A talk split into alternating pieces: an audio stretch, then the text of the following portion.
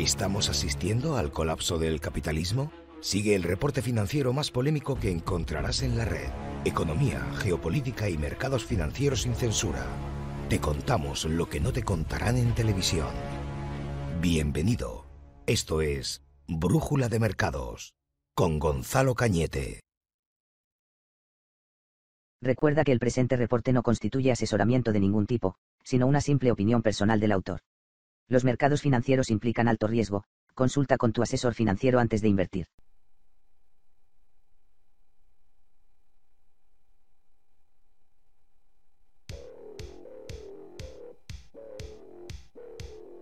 Muy buenas a todos, ¿cómo estáis? Nueva semana más, la primera de abril, transmitiendo Brújula de Mercado con el reporte que te gusta, donde vamos a echarle picante a todo lo que sucede durante la semana, noticias que traigo para esta ocasión y que te voy a ir eh, contando. Leía por las redes que me escuchabais ya bien, no sé si la música está muy alta o no, la verdad, eh, me iréis contando, ¿vale? Eh, pero creo que, creo que de momento bien, ¿no? Vale, a ver qué tal ahí. Me vais confirmando por el chat, ¿vale? Que ahora tengo el chat, acordaros, lo he modificado y ahora puedo ver el chat a la vez mientras voy transmitiendo, así que esa es la ventaja. Antes tenía que estar cambiando de ventanas y viendo en otros navegadores, pero ahora lo tengo flotante, ¿vale? Una gran novedad. Bien, eh, ¿qué os voy a contar esta semana? Esta semana os voy a contar varias cosas. Eh, ha costado elegir también materia, pero lo que me encontró es una lluvia completa de temas.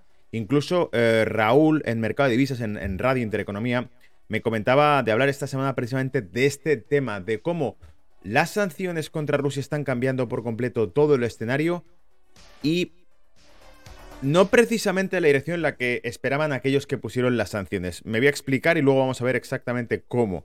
Pero ya habéis escuchado, por ejemplo, las propuestas que se han lanzado. Em, digamos que estamos viendo una serie de contramedidas contra las sanciones económicas contra Rusia que están forzando a que el rublo se recupere rápido en bolsa porque eh, se está obligando a la alta demanda de rublo para continuar con el suministro de energía. A ver, esta película ya sabéis cómo va, o sea, yo creo que esto estaba más que planificado desde el principio en el sentido de que nos querían introducir una agenda verde, desde el año 2020 hablaban de ella, y esto ha sido el pretexto para hacerlo, ¿vale? Hoy mismo comentaba con un compañero aquí en Londres, me decía eh, que se nos ha prácticamente duplicado el coste de la calefacción en los smart readers, los las aplicaciones que para que miras lo que te están cobrando por electricidad en, tu casa, se han prácticamente duplicado en, cosa de 10 días. Y claro, la, cuestión está en que Reino Unido, de todo el gas que importa, solo el 3% es eh, gas ruso. Por lo tanto, esto no es por el tema de Putin. Piensa que, bueno, le pasa algo parecido a, España, ¿no? Em, pero, pero, la cuestión está en que me decía, no, no, si hubo un aviso, o sea, nos mandaron un correo notificando que habría un incremento. Y es verdad, claro, él trabajaba en gestión de real estate de real estate. Me comentaba que habían mandado una notificación ya hace, pues a lo mejor un par de meses, ¿no? A, inquilinos diciéndoles que les avisaban de que había un incremento en, el coste de la energía.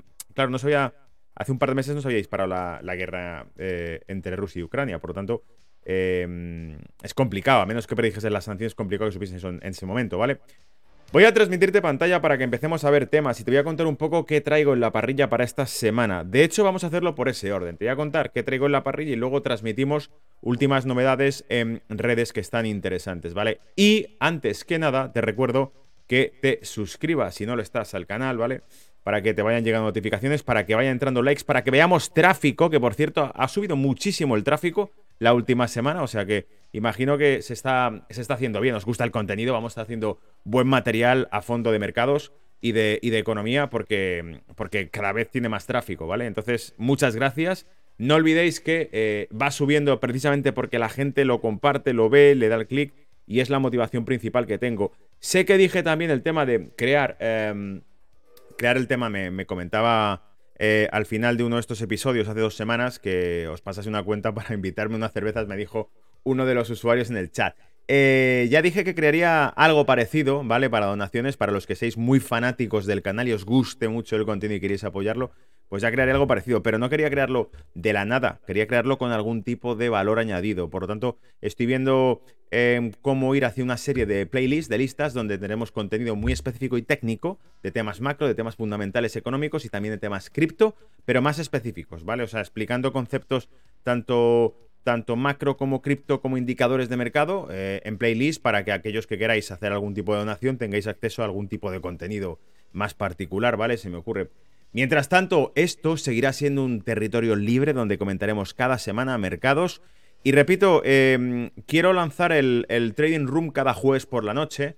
Tengo invitados a dos amiguetes, eh, quizá un tercero, y, y, Albert, que también está conmigo desde el principio, me dijo que esto hay que hacerlo todas las semanas. For Experience, el canal suyo, también se unía a esa transmisión y por lo tanto, a ver si este jueves lo podemos lanzar, porque el jueves pasado, el problema es que Albert estaba precisamente en, un evento blockchain en Andorra, ¿vale? Y por eso no le tuvimos aquí en directo.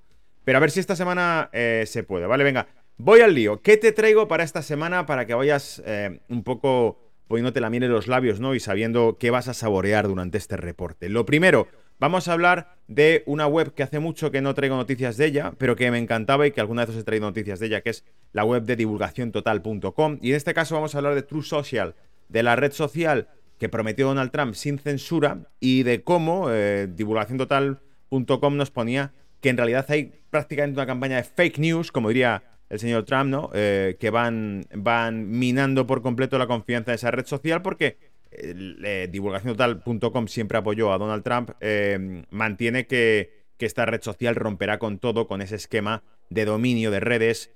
Pusimos como ejemplo, te lo recuerdo, ¿vale? Voy a recapitular un poco la semana pasada, cuando hablábamos del escándalo de hijo del actual presidente de Estados Unidos de, drogas, de corrupción, de historias muy sucias, decíamos que el único periódico que hace dos años habló de esto, un periódico antiguo, un periódico tradicional bien asentado en Estados Unidos, el New York Post, publicó esto y fue bloqueada su cuenta en Twitter. Es decir, Twitter protegía a Joe Biden, eh, Twitter protegía eh, los escándalos de la familia, los trapos sucios eh, del hijo y, los casos de posible corrupción que hubiese detrás.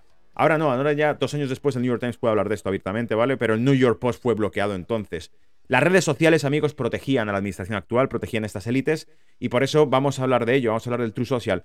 Vamos a hablar también de cómo Musk, que seguro algunos me lo habréis lanzado ya por aquí, me lo vais a contar también por ahí en el chat, ¿vale? Pero como Musk, que había comprado más del 9% de Twitter, ahora sería con el control de la red. Ya ha lanzado una broma, yo la he retuiteado, ya lanzado una broma. Ha puesto si eh, una encuesta ¿no? en, su, en su cuenta de Twitter, ha puesto que si queréis o no un botón para editar los mensajes. Y la, respuesta posible es YSE, es decir, yes, pero mal escrito, y ON, ¿vale? Para todos los disléxicos, entre los que me incluyo, pues eh, mete esto ahí para que cuando estemos haciendo algún mensaje con ansias y la caguemos y pongamos alguna inicial mal, se pueda cambiar. La broma está en eso. ¿Quieres que se active un botón de edición? Sí o no. Y la respuesta incorrecta, por lo tanto, es, es una autorrespuesta lo que, lo que nos pone aquí Musk, ¿vale? Para muchos más, Sombrero Blanco, alguien que está en contra de todo lo que estaba pasando. La verdad es que es un personaje muy misterioso porque despista bastante, ¿vale? Ya sabéis que algunos me lo habéis comentado alguna vez en, el canal de Brújula de Mercado. Frank eh, lo ha comentado en más de una ocasión, que cree que es un topo este hombre, que cree que va lanzando una de cal y otra de arena, pero es un tipo que hace bastante mofa de las cosas que hoy en día nos quieren introducir. ¿Os acordáis que hace semanas sacamos, hace semanas o probablemente hace más de un mes, sacamos uno de sus memes eh, publicado a través de Twitter era, bueno, de sus memes o un meme que había compartido él. Era básicamente la cara de un monigote de estos poniendo que eh, daba support, apoyaba la causa que estuviese de moda en el momento y aparecía con la bandera del país este que ha sido invadido, etcétera, ¿vale? Eh, pues lo mismo, ¿no? Es básicamente la, misma filosofía que nos ponen lo que haga falta constantemente aquí. Em, ¿Qué más? ¿Qué más te iba a traer? Vamos a quitar esto. Vale, pantalla completa.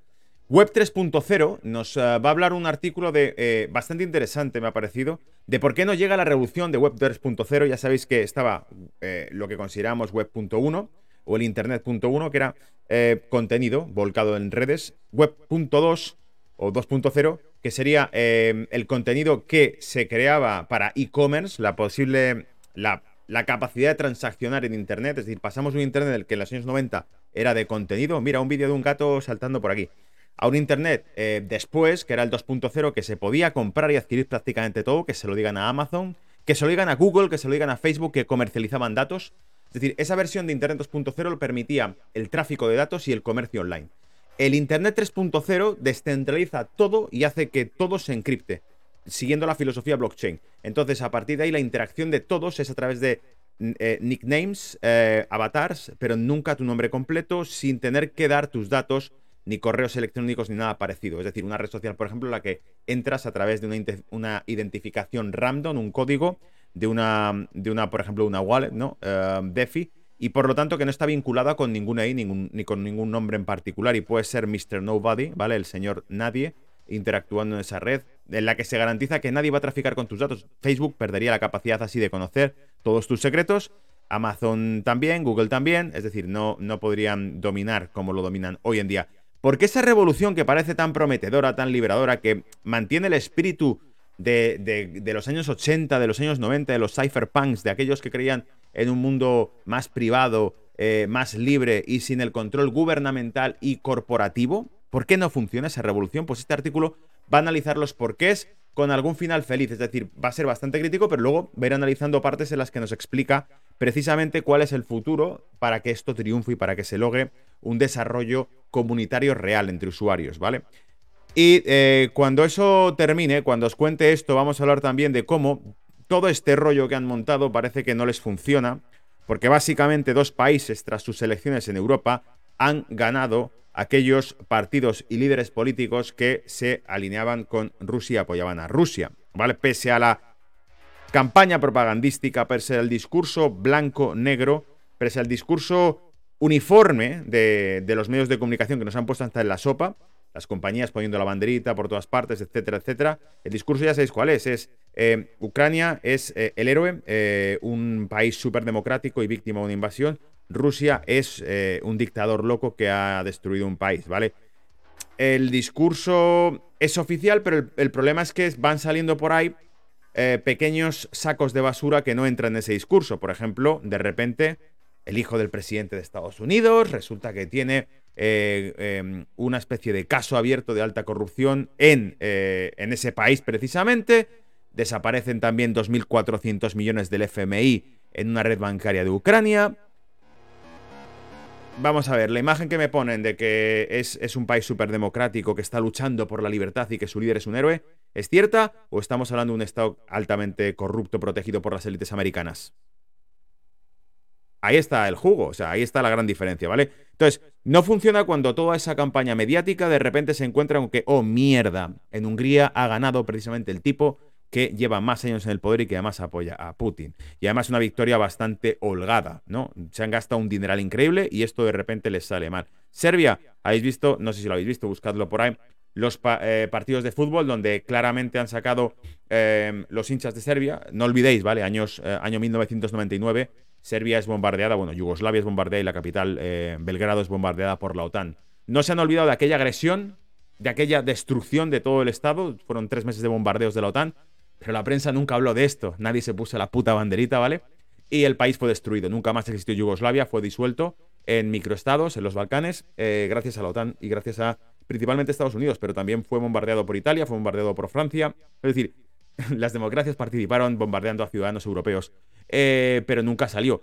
En aquel caso, ¿qué pasa? Que ahora los hinchas, hace poco lo he visto una foto en la que los hinchas en Serbia habían puesto en las gradas los nombres de todos los países que han sido atacados por eh, Estados Unidos y que nunca han sido condenados ni sancionados, ni se ha puesto una lagrimita en la cara de ningún medio de comunicación. Por lo tanto, eh, la campaña propagandística ha fracasado porque vemos que en Serbia igualmente pues, ha salido un partido favorable a esto, ¿vale? Kosovo ha pedido entrar en la OTAN, por cierto, y Serbia ha dicho que si eso ocurre, no lo permitirá tener de vecinos a un país que, de vecino a Kosovo, sabiendo que Kosovo precisamente eh, fue bombardeado también Serbia por la OTAN. ¿no? Entonces, ¿cómo vas a entrar en la OTAN si has sido atacado por la OTAN hace, hace, unos años? ¿no? Este tipo de cosas que tratan de vendernos, pero que a poco que alguno de vosotros analiza, le da un poco al coco, recuerda la historia y se basa un poquito en la información que realmente puedes eh, llegar a discernir y encontrar, dices, hostia, ¿Estamos gobernados por idiotas o nos toman por idiotas a nosotros? Porque la historia es la que es, no la puedes borrar. Pese a que a muchos les encantaría borrarla. Y pese a que ya sabéis que el discurso muchas veces va por ahí. Va en el caso de que tú niegues lo que te están contando, es que tú eres un esto o lo otro, ¿vale? Eh, negacionista, eh, ruso, como lo quieran llamar, ¿vale? Estigmatizan a cualquiera que no trague con, con su mundo de, de versiones oficiales, ¿vale?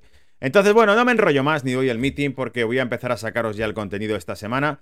Eh, lo tenéis aquí. Em, después de esto que vamos a hablar sobre cómo ha fracasado todo ese tema, viene también lo último, el postre, que es un nuevo orden financiero mundial donde se va a basar en que el nuevo sistema monetario mundial va a estar cimentado en las materias primas. Y para ello vamos a hablar del patrón oro a través del rublo. Vamos a hablar también de cómo Rusia eh, ha dado una, una contra, un crochet eh, directamente a las sanciones a través de la imposición de que se comercialice su gas solamente en rublos y que se creen cuentas de reserva en rublos para aquellos que quieran eh, importarlo. No para todos, pero especialmente para aquellos que han lanzado esta campaña contra contra ellos, que es básicamente Estados Unidos y Europa.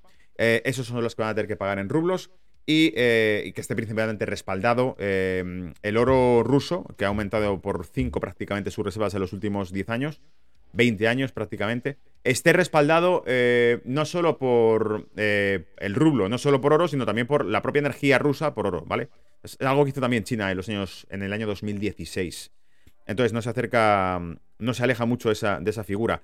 Eh, ¿Esto es cierto o no? Porque claro, cuando hablamos de que Rusia empieza a comentar que va a haber un cambio en el orden internacional y que se está produciendo un nuevo orden financiero basado en las commodities, en las materias primas, donde se irá desestructurando el dólar, y te repito y te recuerdo que esto lo expliqué hace tiempo, precisamente la desestructuración del dólar viene de las propias medidas que Estados Unidos pone, no creo que sean tan estúpidos. No sé si la administración de Biden, que realmente está compuesta por gente bastante inepta, eh, es el caso le sale todo mal, no hay más que verlo, ¿vale? Eh, no sé si es el caso, eh, pero desde luego no creo que los arquitectos del sistema internacional, que son bastante astutos, se metan en este follón sin darse cuenta de cómo lo hacen. Y me estoy refiriendo a que hace años os comenté aquí en el canal, hace un par de años, bueno, no, ya desde el año 2014-2015 empezamos a hablar de esto. Las sanciones que se ponía contra Rusia, contra Venezuela, contra Irán, contra Qatar, eran todas contra países que producían energía. Y dije, no son estúpidos. Cuando impiden a estos países acceder al sistema SWIFT, cuando les ponen trabas al comercio internacional utilizando dólares, lo que están haciendo es decirles, chico, búscate la vida y comercializa tu producto, el principal que tienes, en, otro, en, otro, en otra moneda que no sea el dólar. Es decir, los Estados Unidos sí querían desmantelar el dólar, por mucho que cueste entenderlo. Como del mismo modo os he dicho que eh, Vladimir Putin, la, eh, la guerra que lanza contra Ucrania, resucita a la OTAN y favorece el gas licuado americano, es difícil de entender que eso ocurra. Son los hechos, es lo que está sucediendo. Del mismo modo, las sanciones que Estados Unidos pone contra países que producen energía, obligándoles a utilizar recursos financieros alternativos al dólar, favorece precisamente el desmantelamiento del dólar. ¿Son estúpidos? No, es que probablemente está hecho a posta, ¿vale? Vamos, yo creo que seríamos muy ingenuos si sospechamos que esto es accidental, ¿vale? Como ya sabéis que casi nada en este mundo es por accidente. Con eso me paso ya a darte el contenido para hoy, ¿vale? Em, pantalla completa, por favor. Si no lo estás, te invito a que te suscribas al reporte financiero, económico y de mercados más pan que vas a encontrar en la red, ¿vale? Que es este, por si lo habías dudado. Te lo voy a ir contando yo todo.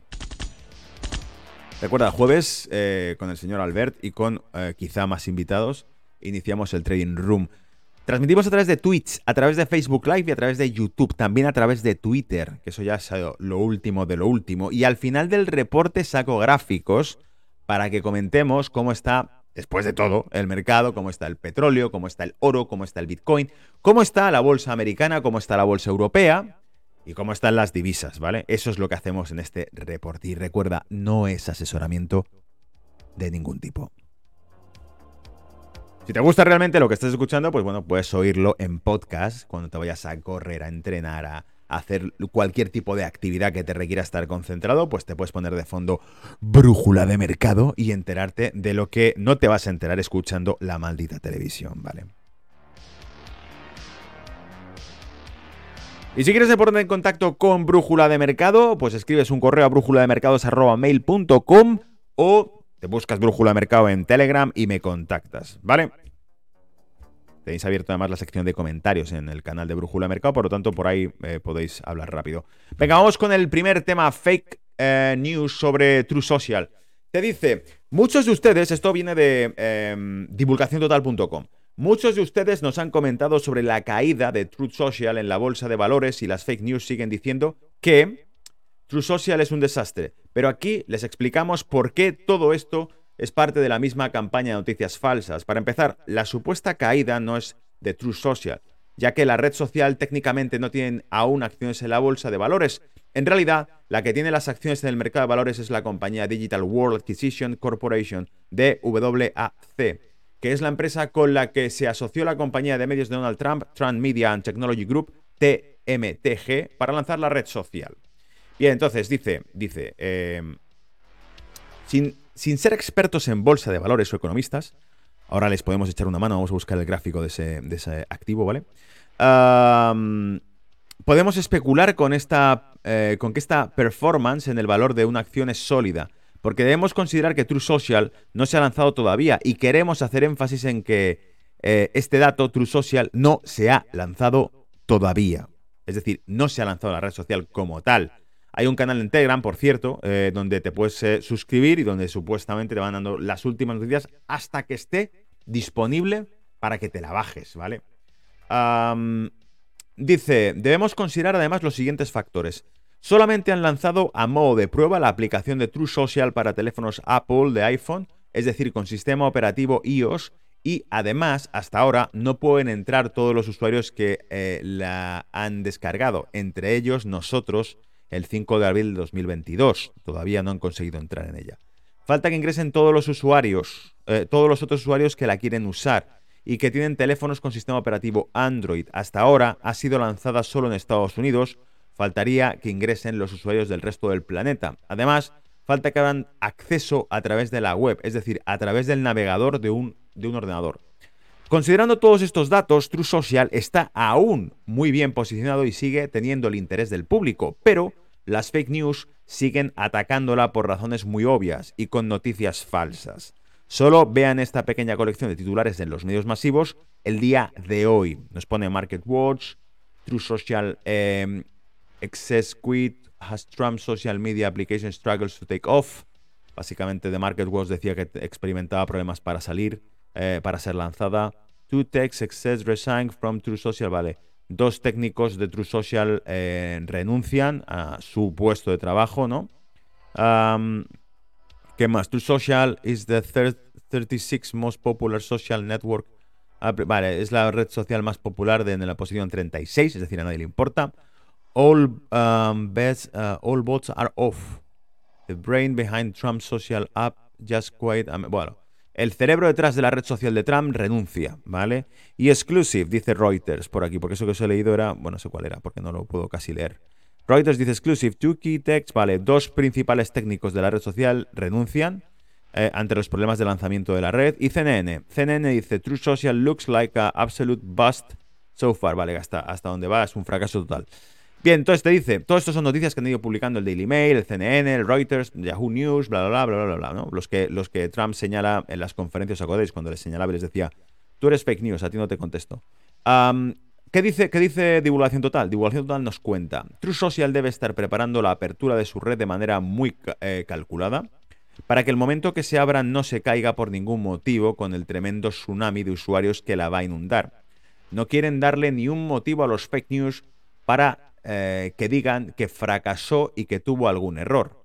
Lo de la caída es otra distorsión de lo que realmente está ocurriendo. Em, es más, no sé si os lo he traído o no. En el artículo completo, no, no os lo he traído. En el artículo completo nos comentaba básicamente que cuando tú buscas, nos decía el autor de divulgaciontotal.com que cuando tú buscas em, quiénes son los dos técnicos o el cerebro detrás de True Social que ha dimitido y se ha marchado, o los dos técnicos que han mencionado Reuters, que ha mencionado también CNN. Eh, no, CNN, no. Reuters Market Watch mencionaban dos técnicos que habían dejado la red, eh, habían renunciado, ¿no? ¿Quiénes son? Bueno, pues no te dan nombres. Por eso, como decía eh, divulgaciontotal.com, por eso son fake news, porque no te dan ninguna evidencia de lo que te están contando, ¿vale? No como brujo del mercado que te contamos todo con referencias y datos. Bien, echamos un vistazo a la red, ¿qué os parece? Vamos a echarle un vistazo a DWAC, DWAC, DWAC. Vamos a echarle un vistazo, ¿vale?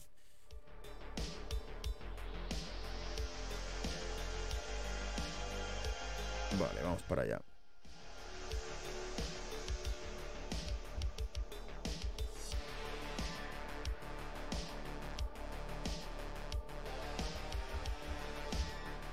Ahí está, Digital World Acquisitions, Nasdaq.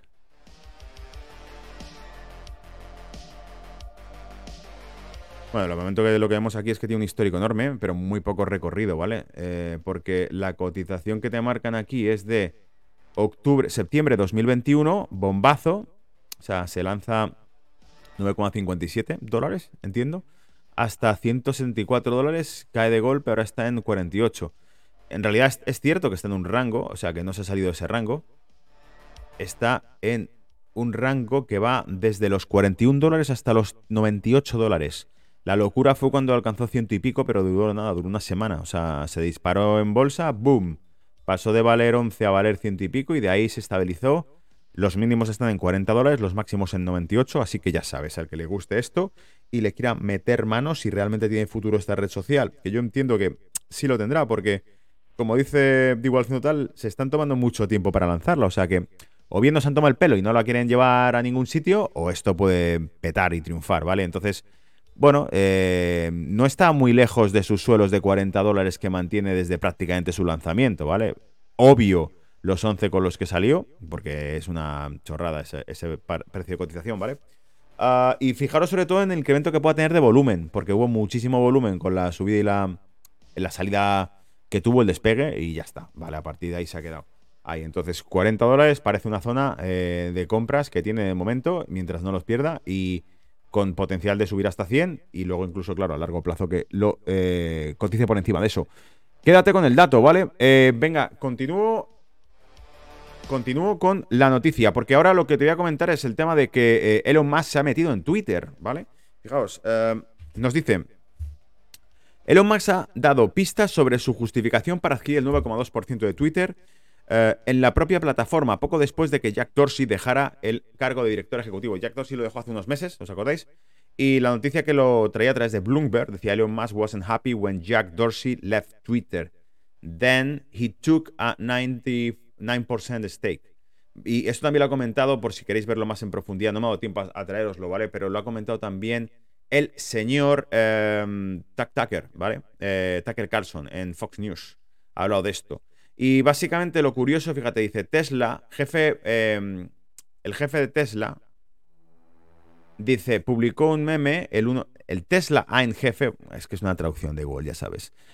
El jefe de Tesla, que es Elon Musk, publicó un meme el 1 de diciembre superponiendo el rostro del nuevo CEO de Twitter, Parag Agrawal, al de Joseph Stalin. La imagen manipulada muestra a Agrawal, exdirector tecnológico de Twitter, purgando a Dorsey como lo hizo Stalin con el jefe de policía secreta soviética Nikolai Yezhov. Esto es un clásico, esa foto imagino que muchos la conocéis, en la que salía Stalin aquí y eh, salía el, jefe de la policía secreta y la foto históricamente quedó como que desaparecía el tipo y solamente estaba Stalin en la foto con su mano masónica en el abrigo, ¿lo veis? Siempre con la mano metida en el abrigo. Em, y así desaparecía. Fíjate que le ha puesto hasta la salpicadura del agua como que le han tirado al río. Eh, entonces, la imagen que nos ponía León Musk asemejaba al nuevo CEO de Twitter con Stalin, con Joseph Stalin. Aquí ya te dejo libre la interpretación. ¿Se está refiriendo Elon Musk a que Twitter está gobernado por eh, los soviets, por una censura comunista, por... Dejo que el público de Brújula de Mercado decide y especule sobre esto, ¿vale?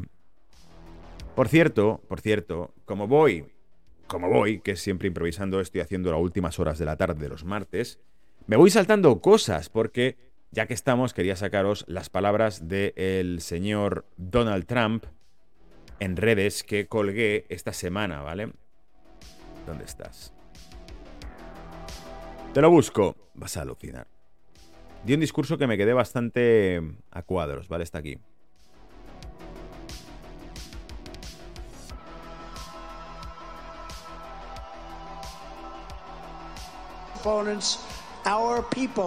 Vamos a ponerlo así desde el principio, ¿vale?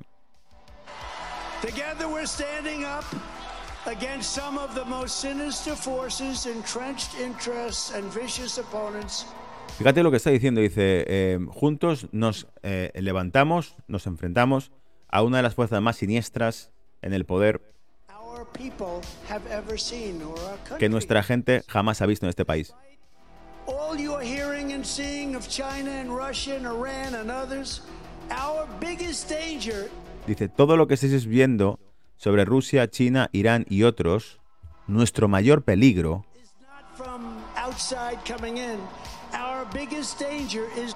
Nuestro mayor peligro no es, no viene de fuera hacia adentro. Y dice, nuestro mayor peligro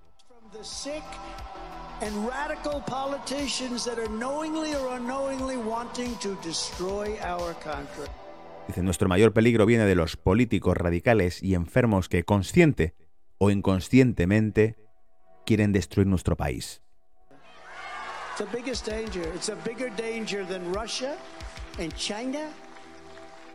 Es un riesgo, es un peligro mayor que Rusia y que China.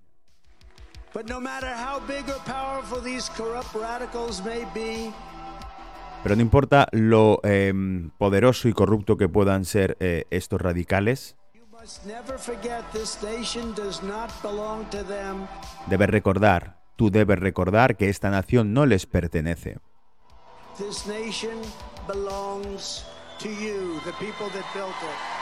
Esta nación os pertenece a vosotros, la gente que la construisteis. Mensajes súper duros, ¿eh? Claro, esto me lo guardé y dije, esto tiene que ir para brújula de mercado, eh, para que lo escuchéis, porque cuando lo escuché dije, vaya, bombazo, ¿no? Que, que vuelva a dar otro discurso de estos en los que mm, no sé si te está contando lo que quieres oír, o que realmente el tipo ha tomado una posición en este nuevo orden de cosas, nuevo orden mundial, como lo llama Joe Biden, ¿vale? Y ya que estamos hablando de eso, otra broma más, un meme. Fijaos cómo han hecho un meme del guantazo de Will Smith a este tipo, que muchos dicen que estaba preparado, eh, veis que el meme consiste en que cada uno dice que es una cosa. Entonces, en este caso, Will Smith era el nuevo orden mundial. Em, la palmada, el guantazo, el manotazo era una crisis fabricada. Y el que recibe el guantazo es el dólar.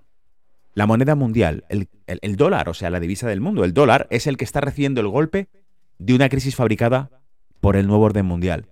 Me parecía magnífica la metáfora de cómo esto es un teatro, de cómo realmente el nuevo orden mundial fabrica una crisis para tumbar el dólar. Joyas y caramelos que reparto durante la semana en la red social, ¿vale? Mientras, ah, bueno, ahora que viene Elon más, a lo mejor hasta podemos eh, estar más tranquilos. También comentaba por aquí, peligro, primeros, primeros pasos a los que ya lanzamos como posible escenario criptos de Europa de la perpetua regulación. Y esto es una noticia que nos comentaba, eh, publicada por Jack Stiller. Dice, Europarliamental pays privacy busting crypto rules despite industry criticism. Pese a las críticas de la industria, el Parlamento Europeo pasa nuevas reglas de privacidad a las criptos. Lawmakers are set to end even the smallest anonymous crypto transactions. Los creadores de los legisladores, ¿vale? Eh, están dispuestos para terminar con las, incluso las más pequeñas transacciones anónimas de cripto, en un plan de medidas que podría eh, that could see unregulated exchange vale, que podría cortar o eliminar los exchanges no regulados. ¿Cómo te quedas? ¿Vale? 31 de marzo de 2022, la semana pasada. El jueves, la noticia, por ahí colgada, ¿vale? Leerosla por ahí. Y bueno, ¿qué más, ¿qué más comenté que pueda ser interesante? Esto también era un poco indignante, ¿vale? Fíjate que esto era del Washington Post y era cuando publicó eh, hace dos años, Trump denunció que el hijo de Biden tenía negocios turbios y conflictos de interés con China. The Washington Post lo publicó como con el siguiente titular, dijo Trump's false claims about Hunter Biden's China dealings. Trump falsamente demanda eh, negocios, ¿no? Dealings eh, eh, de Hunter Biden con China. Falsamente, te decía el de Washington Post, Trump falsamente denuncia, demanda negocios turbios de Hunter Biden con China. Dos años después, The Washington Post publica Inside Hunter Biden's multimillion dollar deals with Chinese Energy Company. O sea, dos años después, The Washington Post te dice, publica un artículo donde te, te busca información interna, ¿vale? De los tratos multimillonarios entre eh, Hunter Biden y una compañía energética china. Brutal, ¿vale? Brutal. Esto son las noticias que nos informan día a día en Occidente, en las democracias, ¿vale?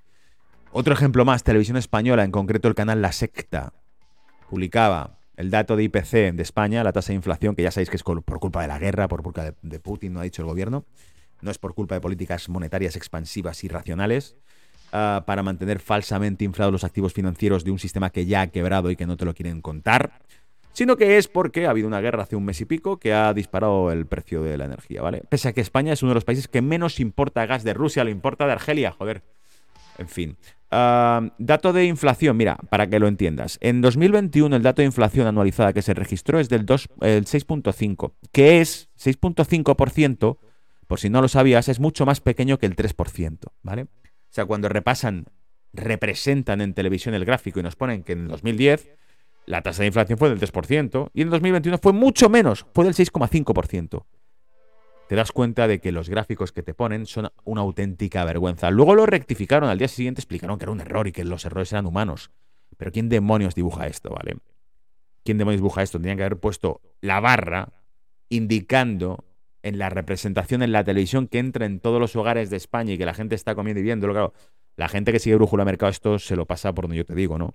Pero la gente que no, que todavía está comiendo, ¿no? Ahí metiéndose el filete y las patatas en la boca, bueno, el filete no, porque ya no se va a poder comer carne, ¿vale? El que se esté comiendo, pues, eh, unos garbanzos, estará mirando la pantalla de la televisión y dirá, menos mal que está en 6.5, pensé que estaba ah, como en el año 2010.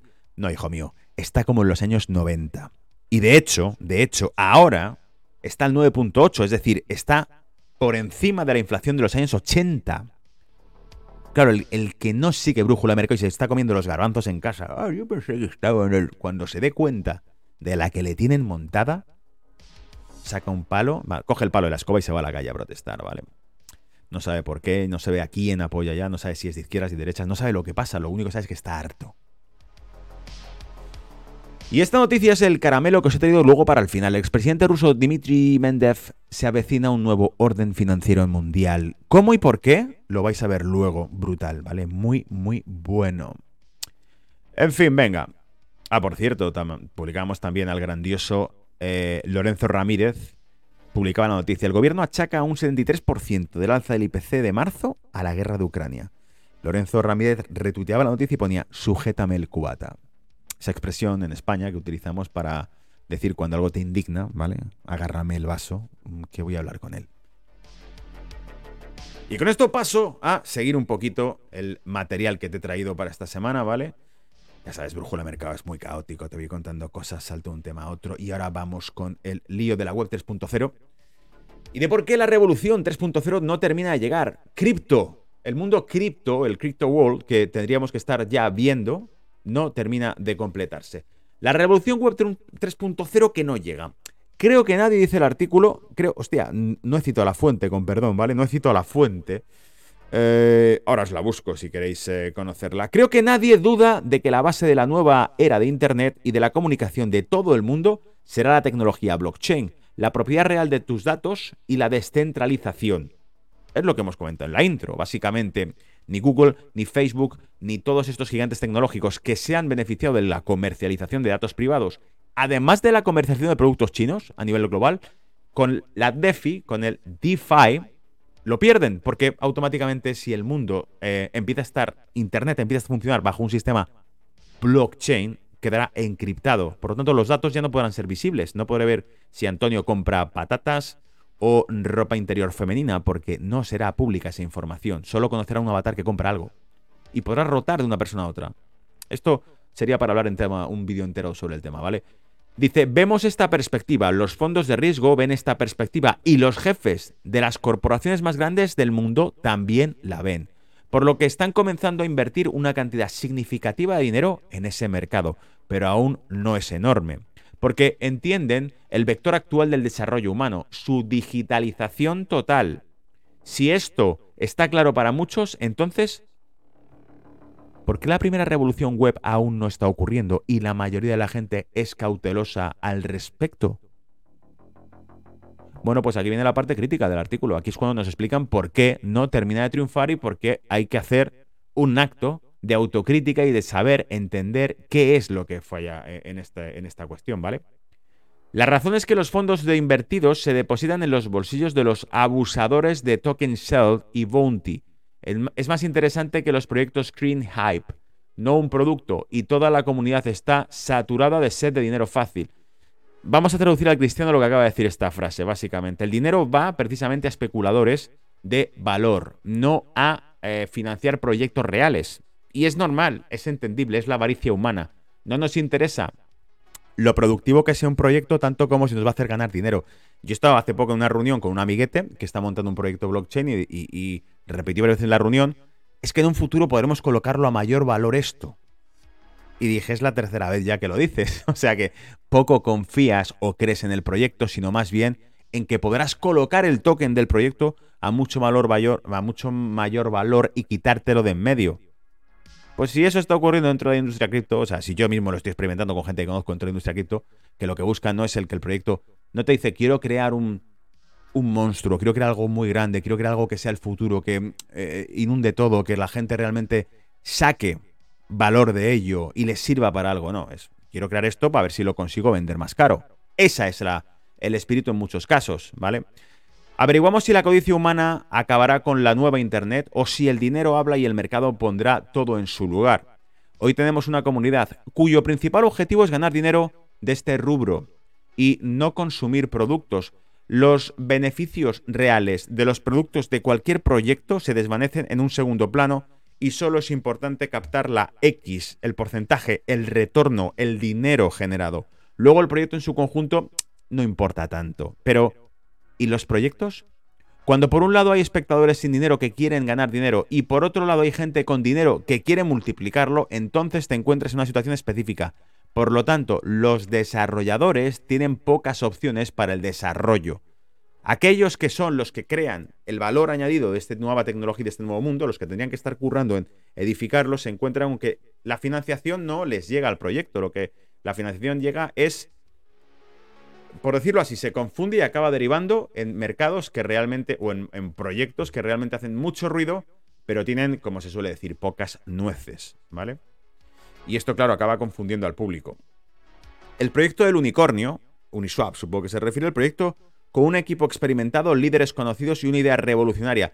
Estos son casos aislados porque no hay tanta gente en el mercado que pueda liderar y lo más importante, implementar este tipo de proyectos. En realidad, no abunda la gente que pueda llegar a diseñar una revolución, como por ejemplo puede ser un mercado Uniswap, un exchange completamente descentralizado y este tipo de cosas. Está muy sesgado, en realidad hay poca gente que tenga la capacidad de entender este tipo de tecnología ahora.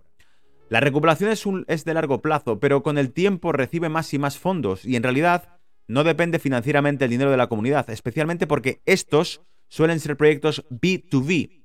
Pese a que nos hagamos a la idea de que esto en realidad es yo pongo dinero en un proyecto, compro ese token y, y, funciona y creo en él y puedo hacerme rico, en la práctica es un poco ilusorio, es un poco ingenuo pensar así porque dice que prácticamente los proyectos de este tipo en origen tienen que estar centralizados porque si no es imposible que se organicen de una forma disciplinar para lanzarlo. Es decir, dicen que incluso los proyectos DeFi más grandes que existen ahora han necesitado nacer de forma centralizada, de cuatro o cinco personas que estuviesen de acuerdo en algo, que trabajasen duro en ello y que lo desarrollasen. Y básicamente dicen que incluso la financiación, la financiación seria que realmente ha creado estos proyectos, ha tenido que ir por B2B, es decir, business to business, gente que ya estaba dentro de esta industria que entiende realmente cómo funciona un proyecto, que lo analiza, que es capaz de leer su lenguaje, entender su proyección de negocio y auditar incluso que realmente hay un valor detrás, son los que invierten en ello. Es como, no dista mucho de los equities.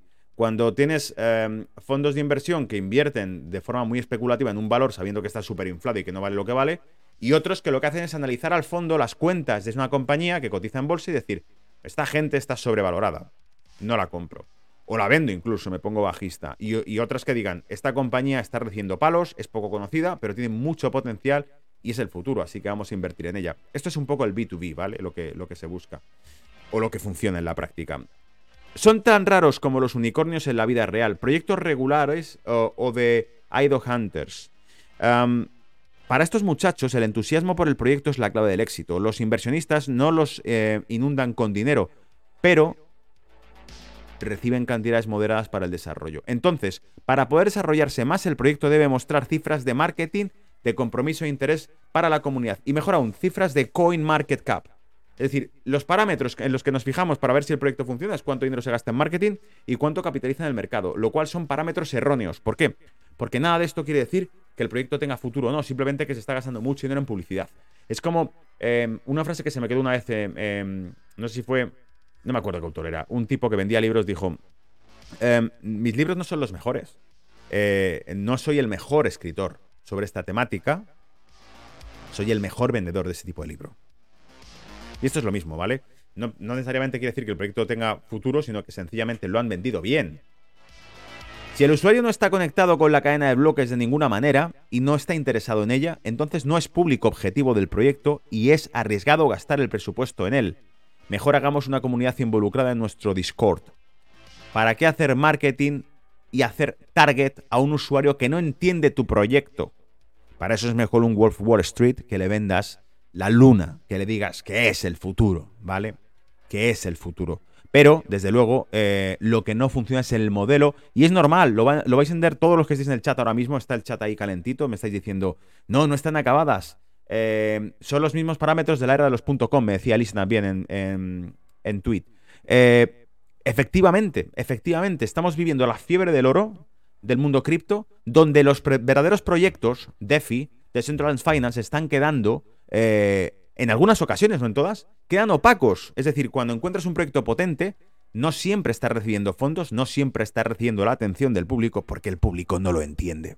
¿Me seguís? Porque el público no lo entiende ni tampoco le importa entenderlo. Lo que busca es ver si puede ganar dinero con él. Después de todo, la liquidez del mercado se reduce debido a la falta de consumidores reales, porque todos los solo quieren venderla de manera rentable. El espacio entre la estafa y el unicornio se hace más pequeño y la artificialidad del interés se hace más grande. Si consideramos el mercado desde el punto de vista de la estrategia del océano azul, entonces el criptomercado es un océano sangriento, donde solo quedan tiburones y pirañas mordiéndose unos a otros, mientras los usuarios de la web 2.0, conmocionados, los observan y no entienden de qué deberían por qué deberían meterse en esa carnicería. El público en general observa el mundo cripto y dice, ¿esto de qué va? Es una burbuja, no lo es, fíjate las subidas, fíjate las bajadas, ¿vale? En fin, yo creo, amigos, amigas, que estamos simplemente en un amanecer de ese tipo de tecnología, que hay que tener visión para entenderla, y que lo que estamos viendo es que la locura de la codicia que siempre nos han querido meter, tú ya sabes que la educación que recibimos constantemente, una educación continua, se basa en el estímulo. Y en el que no pienses, ni juzgues. Ponte la banderita, ponte esto, tu código de barras para entrar en el bar. Y lo que está ocurriendo es lo que te está diciendo la televisión.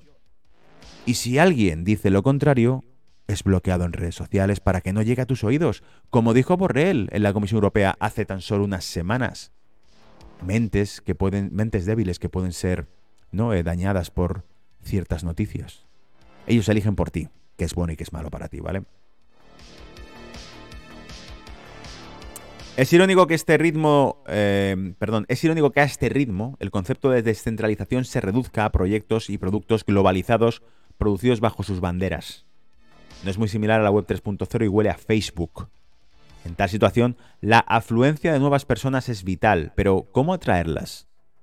El cambio de valor principal de la cadena de bloques de financiero a producto es algo que la comunidad criptográfica y los proyectos deben darse cuenta. Los inversores ya lo entienden son las soluciones que son beneficiosas en relación a la web 2.0 las que deberían atraer a los usuarios aquí y no el dinero. Es decir, te pongo un ejemplo, deberían estar hablándonos de las ventajas que tiene que una red social, te pongo el, caso de Libri, ¿vale? O Odyssey. El contenido de vídeo que todo se publica ahí está descentralizado. Cada vez que pinchas uno, carga el contenido de vídeo a través de un peer-to-peer, -peer, compartiendo datos con otros usuarios que estén usando la plataforma en ese momento. No hay forma de tumbarlo en realidad. O, sí, si analizamos si tiene algún tipo de backdoor o lo demás. Pero la, cuestión está en que esa es la filosofía. Que no posea la plataforma tu contenido, sino que lo posea la gente. Y esto es igual. Entonces, cuando te explican que una web 3.0 es incensurable, a priori, insisto, habría que ver los códigos internos después de esto, auditar eso y ver qué tipo de llaves y permisos tienen los dueños de esa red. Pero en principio se basa en que esté descentralizada, que los propios dueños seamos toda la comunidad. Entonces, cuando se crea esto, lo que se hace es crear un contenido autogestionado, autogobernado, y que no puede venir un magnate y censurarlo, no puede venir un magnate y decirte que está bien o que está mal. Digamos que ellos no pueden elegir qué es verdad y qué es mentira, sino que lo elegimos entre todos. Y que realmente se produce una libertad de mercado a través de eso, ¿vale? Y por eso dice, Web 3.0 es la adopción masiva de tecnología blockchain. Y cuanto antes lleguen los proyectos a esta idea, más podrán ganar. El mercado de las criptos está creciendo y fortaleciéndose, por lo que las reglas y los algoritmos se parecerán cada vez más a un negocio clásico. Nunca serán los mismos, pero la primicia del producto sobre las redes sociales será evidente. ¿Quién está interesado ahora en las cuentas de Instagram? Con un montón de bots promocionando, vendiendo auriculares, haciendo una lotería de iPhones cada seis meses. ¿Eso es lo que queremos o queremos algo nuevo? El mundo cripto ahora está em, para todo el mundo como el Internet de los años 90. Y muchas personas aún no lo entienden. Parece increíble que en el mundo moderno la mayoría puedan ignorar la tecnología del futuro y tratarla como incomprensible y con cautela, y no con entusiasmo e interés. Pero aquellas empresas que en los albores de la era de Internet comenzaron a fabricar nuevos productos, hoy se han convertido en gigantes. Como decía em, Elisa hace un momento en Twitch. Gigantes de la economía global y comenzaron sin oportunidades de financiamiento tan amplias como las de hoy. Cuando estos gigantes aparecieron, eran ACOs. ACOs, ICOs. Initial Currency... Eh, joder. APOs, perdón. Initial Public Offers. Para poder salir a bolsa tenían que cumplir mil requisitos. Hoy en día los proyectos cripto eh, pese a los intentos regulatorios de que no sea así, pueden salir a financiación sin papeleos, las ACO, ¿vale? Los nuevos usuarios que fueron traídos por el atraídos por el producto al mundo de la cadena de bloques serán leales a la empresa a largo plazo y estarán psicológicamente apegados a ella. Es decir, fíjate que cómo va cambiando el discurso en el artículo. ¿eh? Según hemos ido empezando era una crítica y ahora ya el final es una promesa. Señores y señoras, hay que cambiar el chip. En el mundo cripto lo que tenemos que empezar a informarnos es sobre la naturaleza de la tecnología que se va a utilizar y no sobre cuánto puede revalorizarse el activo. No busques el dinero, busca cómo va a solucionarlo o cómo va a cambiar tu vida ese tipo de tecnología. ¿Por qué? Porque dice que aquel que entra en un proyecto porque cree en el proyecto se vuelve fiel al proyecto. Psicológicamente apegado a ella, dice. Estos son aquellos que están listos para apoyar su proyecto en principio, no por airdrop, no porque te lo regalen, no porque te den puntos, no por el dividendo, sino porque crees en la compañía. En estos son en los que eh, se va a traer el dinero y no tratarán de pellizcar una pieza, no tratarán de sacar un beneficio del proyecto. Pero lo que es más importante, estas personas brindan oportunidades para desarrollar pequeños proyectos y aumentar el volumen de mercado.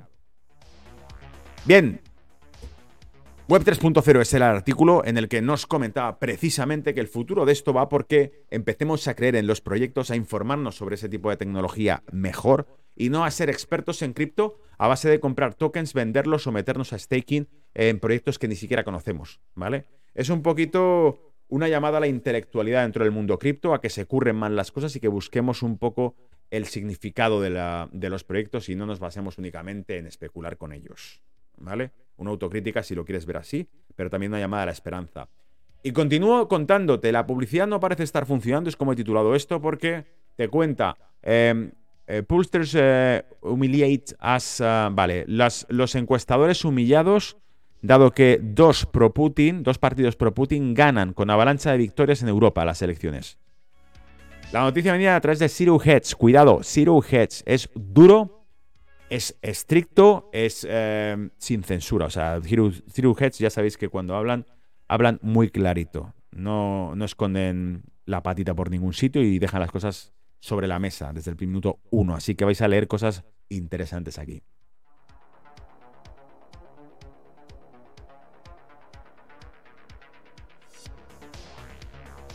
Bien, decía, en un doble golpe de gracia para los gobiernos prorrusos en Europa, el domingo el gobierno del presidente prorruso de Serbia, Aleksandar Butik, se dirigía a una avalancha de la victoria en las elecciones presidenciales del país con casi el 60% de los votos, una gran mejora desde el resultado de las elecciones de 2017. Te recordaba al inicio de este programa de esta semana que había salido por ahí, había salido por ahí la foto del estadio en Serbia, el estadio de fútbol, donde se veía a los hinchas sosteniendo pancartas. Cada pancarta tenía el nombre de un país atacado por Estados Unidos. Ese es el ambiente que se respira en Serbia.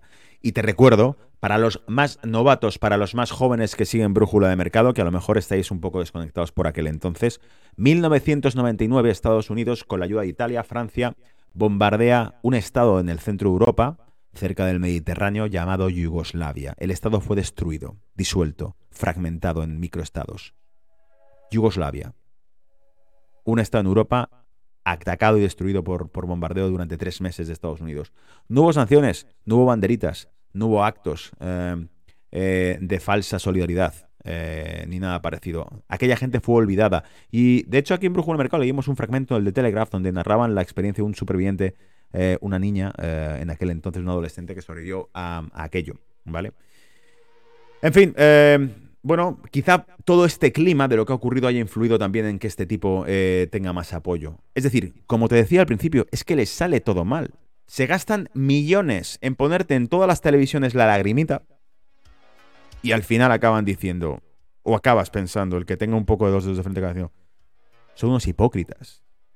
Los mismos que tiran bombas te dicen que está mal la guerra, pero si llevan un historial brutal de agresiones internacionales sin ningún tipo de consenso. ¿Nos toman por imbéciles? Estamos viendo al carnicero, al lobo, cuidando de las gallinas. Y sobre todo, protegiendo Europa. Los mismos que nos meten en todos los follones están protegiendo el interés de Europa. ¿Cómo está Europa, amigos? ¿Cómo está? Reventada. Reventada. Una tasa de inflación de casi el 10% consumo de energía súper disparado, no tienen recursos para conseguir energía ahora. 60% del consumo energético de Alemania depende de Rusia. Esa guerra, os cito, ministra de Energía de Austria, lo saqué hace una o dos semanas, lo saqué en el vídeo. Ministra de Energía, no, perdón, de Economía de Austria.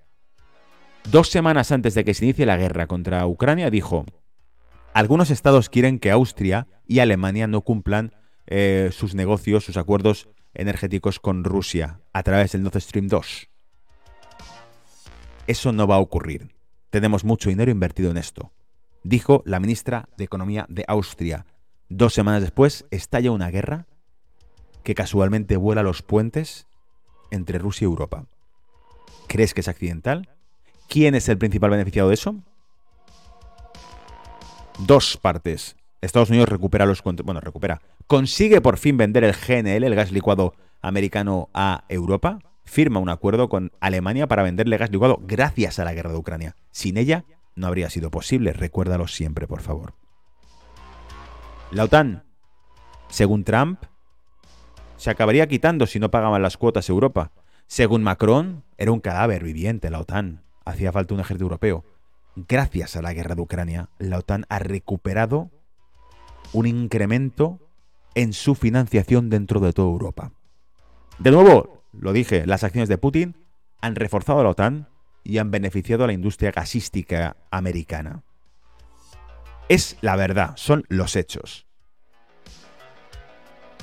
Bien, en fin, con esta micropausa para aclarar un poco el contexto, contarte de qué va la película, para que tengas el chip necesario para entender lo que vamos a leer ahora, y para que digas, bueno, es verdad, todo esto son hechos, que vienen por ahí los tiros. Ahora dice, mientras el primer ministro húngaro prorruso, Víctor Orbán, estaba en camino de lograr un cuarto mandato consecutivo aprovechando un mensaje en contra de ser eh, arrastrado a la guerra vecina con Ucrania para reafirmar como el primer ministro que más años está en el cargo dentro de la Unión Europea. A pesar de que las encuestas de opinión pronosticaban una carrera más reñida, el partido Fidesz de Orbán ganó cómodamente en gran parte del país. El líder de la oposición, Peter McIntyre, ni siquiera logró ganar en su propio distrito, donde se había desempeñado como alcalde. El partido de extrema derecha, Mig Azank, ganó el 6,3% y estaba listo para ingresar en el Parlamento, diluyendo aún más el poder de la alianza anti-Orbán. ¿Cuánto dinero se han fundido? Medios de comunicación, propaganda, acoso europeo para que eso no funcionase. Les sale todo mal, amigos. La gente está harta de todo este rollo. Te están poniendo en la tele lo que tienes que pensar, lo que tienes que decir, lo que tienes que comer. Comillas, tenemos tal victoria que se puede ver desde la Luna, pero es seguro que se puede ver desde Bruselas, dijo Orbán en su discurso el domingo por la noche, restando importancia a las tensiones de larga data de su gobierno con los líderes de la Unión Europea. Dice, continúa, ¿eh? Recordaremos esta victoria hasta el final de nuestras vidas, porque tuvimos que luchar contra una gran cantidad de oponentes, dijo Orbán, citando a varios de sus enemigos políticos. incluida la izquierda húngara, los burócratas de Bruselas, los medios internacionales y atención, y el presidente ucraniano también. Nunca tuvimos tantos oponentes al mismo tiempo. Es decir, el presidente actual de Hungría ha citado entre sus enemigos a la burocracia de Bruselas, a la prensa internacional y al presidente ucraniano que te lo van a poner hasta en la sopa. Creo que ha sido... ¿Quién fue el que dijo que iba a fundir? Sean Penn creo que fue el que dijo que iba a fundir los Oscars. Si no invitaban, no sacaban a Zelensky en los Oscars. Joder, tío. Es que lo van a poner hasta en el logotipo de McDonald's.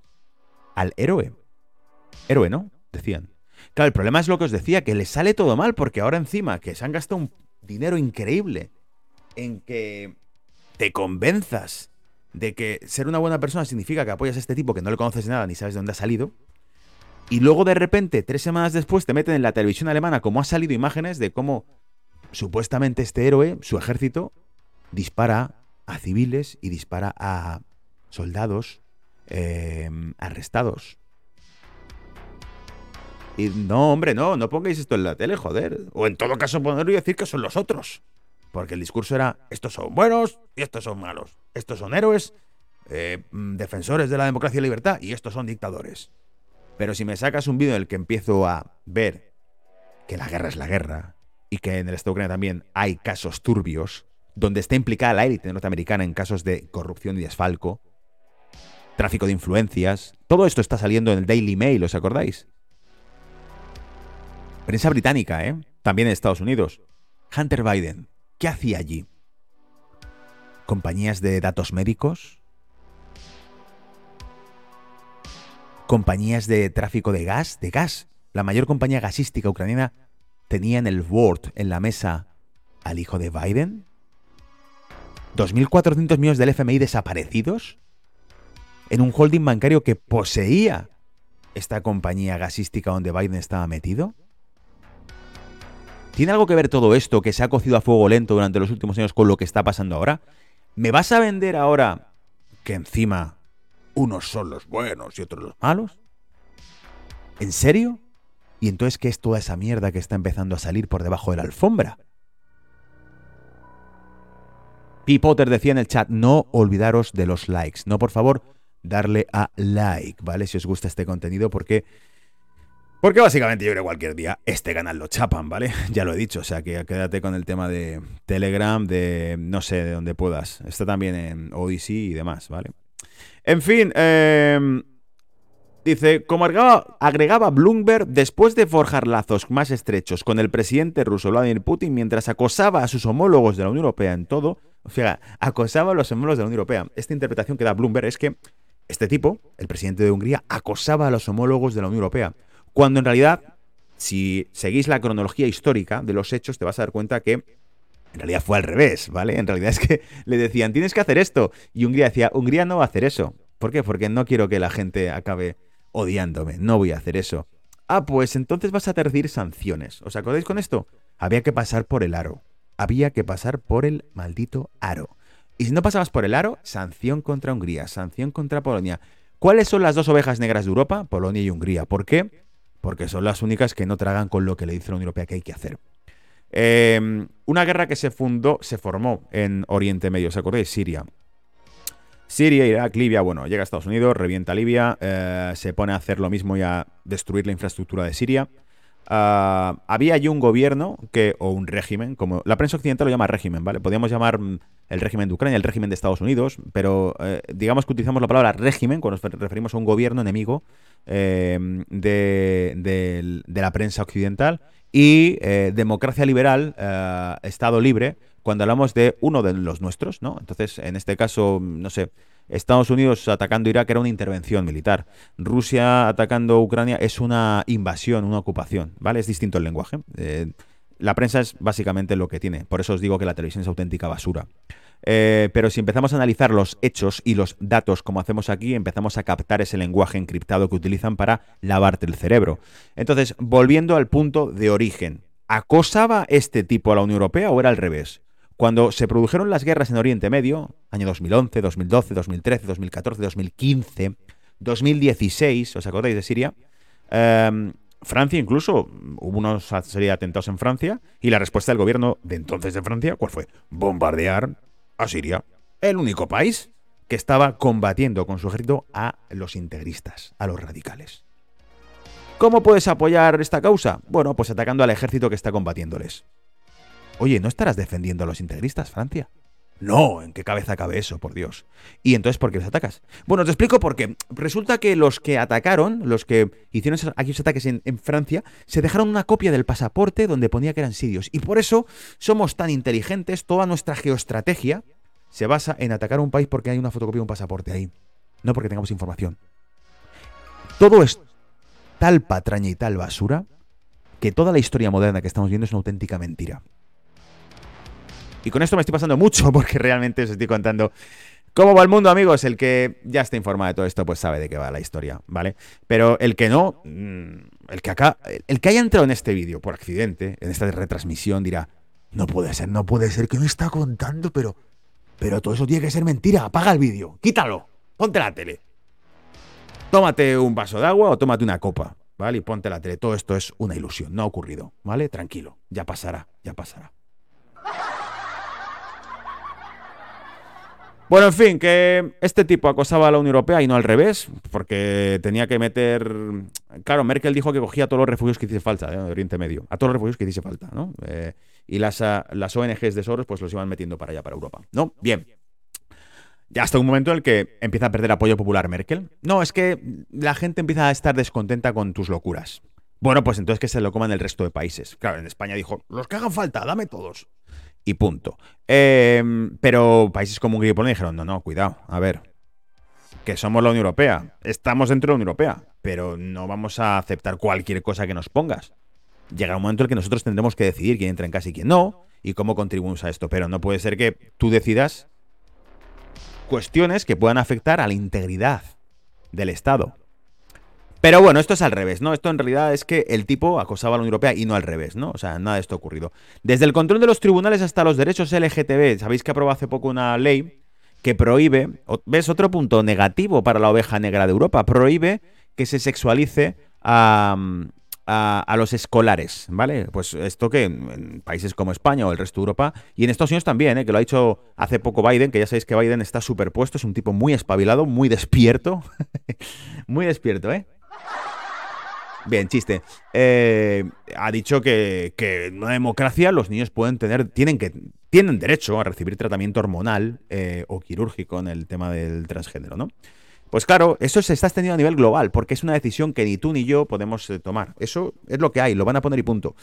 Países como Hungría han dicho que ni de coña. Pues ya está, a la lista negra, ¿vale? ¿Tú quién eres para decir esto? El presidente de un país. ¿Y eso qué quiere decir? Que me ha votado la gente. ¿Y a quién le importa lo que vote la gente? ¿Es que no te has enterado? Es que lo que se hace en tu país no lo votado nadie, lo hemos elegido nosotros. ¿Y quiénes sois vosotros? Ni lo sabes, ni lo sabrás.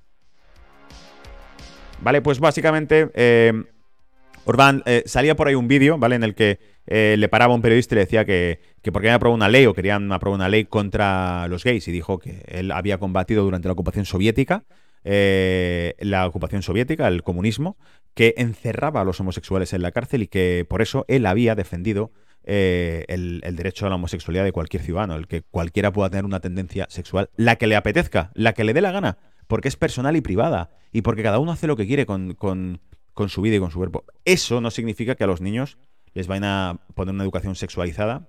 Eh, echarle un vistazo, sobre todo por redes, para ver un poco de qué va el tema, ¿vale? Eh, pero básicamente es eso, que cojas a niños pequeños y les empieces a inducir ideas de cómo pueden tratarse hormonalmente o cambiar de sexo, ¿vale? En fin, este tipo de cosas es lo, a lo que se refiere este tipo. Entonces, cuando te aparece alguien que dice, mira, basta, basta ya experimentos, basta ya historias, eh, arrasa. Más del 60% de los votos han dicho. Claro, ni la televisión, ni los medios internacionales, ni las redes sociales, ni el puto lavado de cerebro que nos hacen ha conseguido parar esto. Entonces Hungría es una oveja negra, evidentemente. Claro que sí. ¿Vale? Claro que sí. Orbán corre el riesgo de ser eh, de un aislamiento más profundo mientras Europa se enfrenta a Moscú para la invasión de Ucrania. Dice, tal vez sea así, pero la gente ha hablado y la gente claramente quiere una persona al cargo que forje lazos con, estrechos con Putin mientras aguijonea a sus homólogos de la Unión Europea. Dice, tal vez es hora de que surjan más cambios de régimen, esta vez en Hungría. Te recuerdo que esto, todo esto venía de Siru Todo esto venía de Siru Entonces, básicamente, el artículo de Siru cierra, el artículo norteamericano, Siru, es un blog norteamericano, ¿vale? El, el, artículo cierra como diciendo, quizá ya es hora de que haya un cambio de régimen en Hungría. Es decir, de aquí a pasado mañana, como este tipo no ceda, vais a ver que hay algún follón en Hungría. Y si no en Polonia, ¿vale? También, si van por la misma línea. ¿Que no tragas con la agenda? La agenda, llámala 2030, llámala Agenda Verde, llámala em, Bienvenido al futuro, no poseerás nada y serás feliz. Lo que lo quieras llamar, si no tragas con la agenda, te revientan, ¿vale? Y con eso paso al siguiente punto y último, solo que se va a desarrollar en varios artículos, pero todo va de lo mismo, que es un nuevo orden financiero mundial eh, que según el expresidente ruso se avecina, ¿vale? Dmitry Mendebev dice, se avecina un nuevo orden financiero mundial y vamos al lío. Dice, se avecina un nuevo orden financiero en el mundo y Occidente ya no jugará un papel principal en él, indicó este miércoles Dmitry Mendevedev, expresidente de Rusia y actual vicepresidente del Consejo de Seguridad del país. Comillas. Mientras nuestros adversarios prosiguen su infructuosa labor, el mundo avanza poco a poco hacia una nueva lógica de las relaciones económicas globales y un sistema financiero renovado. Esto quedó escrito por Mendevedev en su canal de Telegram, agregando que, comillas, los antiguos garantes del viejo modelo se han comprometido demasiado. Cierra comillas. Según el alto funcionario Occidente, manchó su reputación al bloquear las reservas del Banco Central ruso. Comillas, es imposible confiar en quienes congelan las cuentas de otros estados, roban los activos empresariales y las posesiones personales de otras personas. Hemos visto, paréntesis, como incluso personas que ocupaban altos cargos en compañías, eh, por el hecho de ser nacionalidad rusa, las han echado. Presidentes de equipos de fútbol que les han echado por ser de nacionalidad rusa. Directivos de compañías multinacionales, en el caso incluso de España eh, o Francia, han dejado el cargo porque son de nacionalidad rusa. Todo esto sigue siendo por solidaridad y por democracia, por supuesto, ¿vale? Oye, ¿qué culpa tengo yo de que este tipo haya invadido? Mm, da igual, tu pasaporte dice que tal. Pero no era, no era un mensaje de que esto era una democracia y que éramos todos solidarios y flores y, pajaritos y piruletas. No me puedes estar vendiendo, por un lado, la inclusividad, el, mundo del mañana. No poseerás nada, pero serás feliz. No hay que tener en cuenta que el discurso de odio tiene que la bla bla bla bla bla bla. Pero luego te odian. Luego toma tres tazas de discurso de odio. ¿Tú estás pinchado? No, pues no puedes entrar aquí. ¿Os acordáis del mensaje navideño de la Casa Blanca? ¿Os acordáis del mensaje navideño de la Casa Blanca? No, algunos no os acordáis. Otros, los fanáticos de Brújula Mercado no lo olvidan porque lo publicamos en Navidades. Pero los que no, no darán crédito a lo que os digo ahora. Y quedó colgado y lo publicamos porque fuimos al enlace oficial. Porque no dábamos crédito de que eso fuese cierto. Básicamente decíamos de la Casa Blanca, ¿no? El mensaje. Deseamos una feliz Navidad a todos y tal, no sé qué, cuál. Y luego decía, para los no vacunados, os auguramos un invierno de enfermedad grave para vosotros y vuestros familiares en los hospitales que pronto saturaréis. No puede ser. Estás de coña. Eso no lo ha publicado. Sí. Colgamos el enlace oficial de la Casa Blanca. ¿Estos son los de la inclusividad? ¿Los del discurso de odio? ¿Son estos? ¿Los que nos van a dar lecciones de cómo tratar a la gente? La doble moral que se cae a pedazos. Una narrativa que se va descomponiendo, se va pudriendo. No aguanta. Cualquiera que tenga dos dedos de frente hoy dice, esta gente nos está tomando el pelo.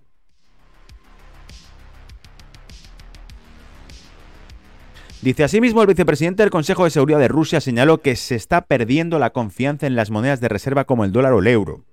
Comillas, ¿qué clase de reservas son estas? Si sus obligaciones están congeladas y efectivamente incumplidas por políticos dementes que están dispuestos a llevar el dinero de sus contribuyentes en aras de una victoria desconocida en la guerra y hasta el último ucraniano. ¿A qué se está refiriendo? A que sin preguntarte lo que opinas, lo que te parece este conflicto o no, han mandado porque alguien lo manda así. ¿Y quién es alguien? Ellos. ¿Y quiénes son ellos? Ni lo sabes ni lo sabrás dinero público de tu país, pagado con tus impuestos, para allá.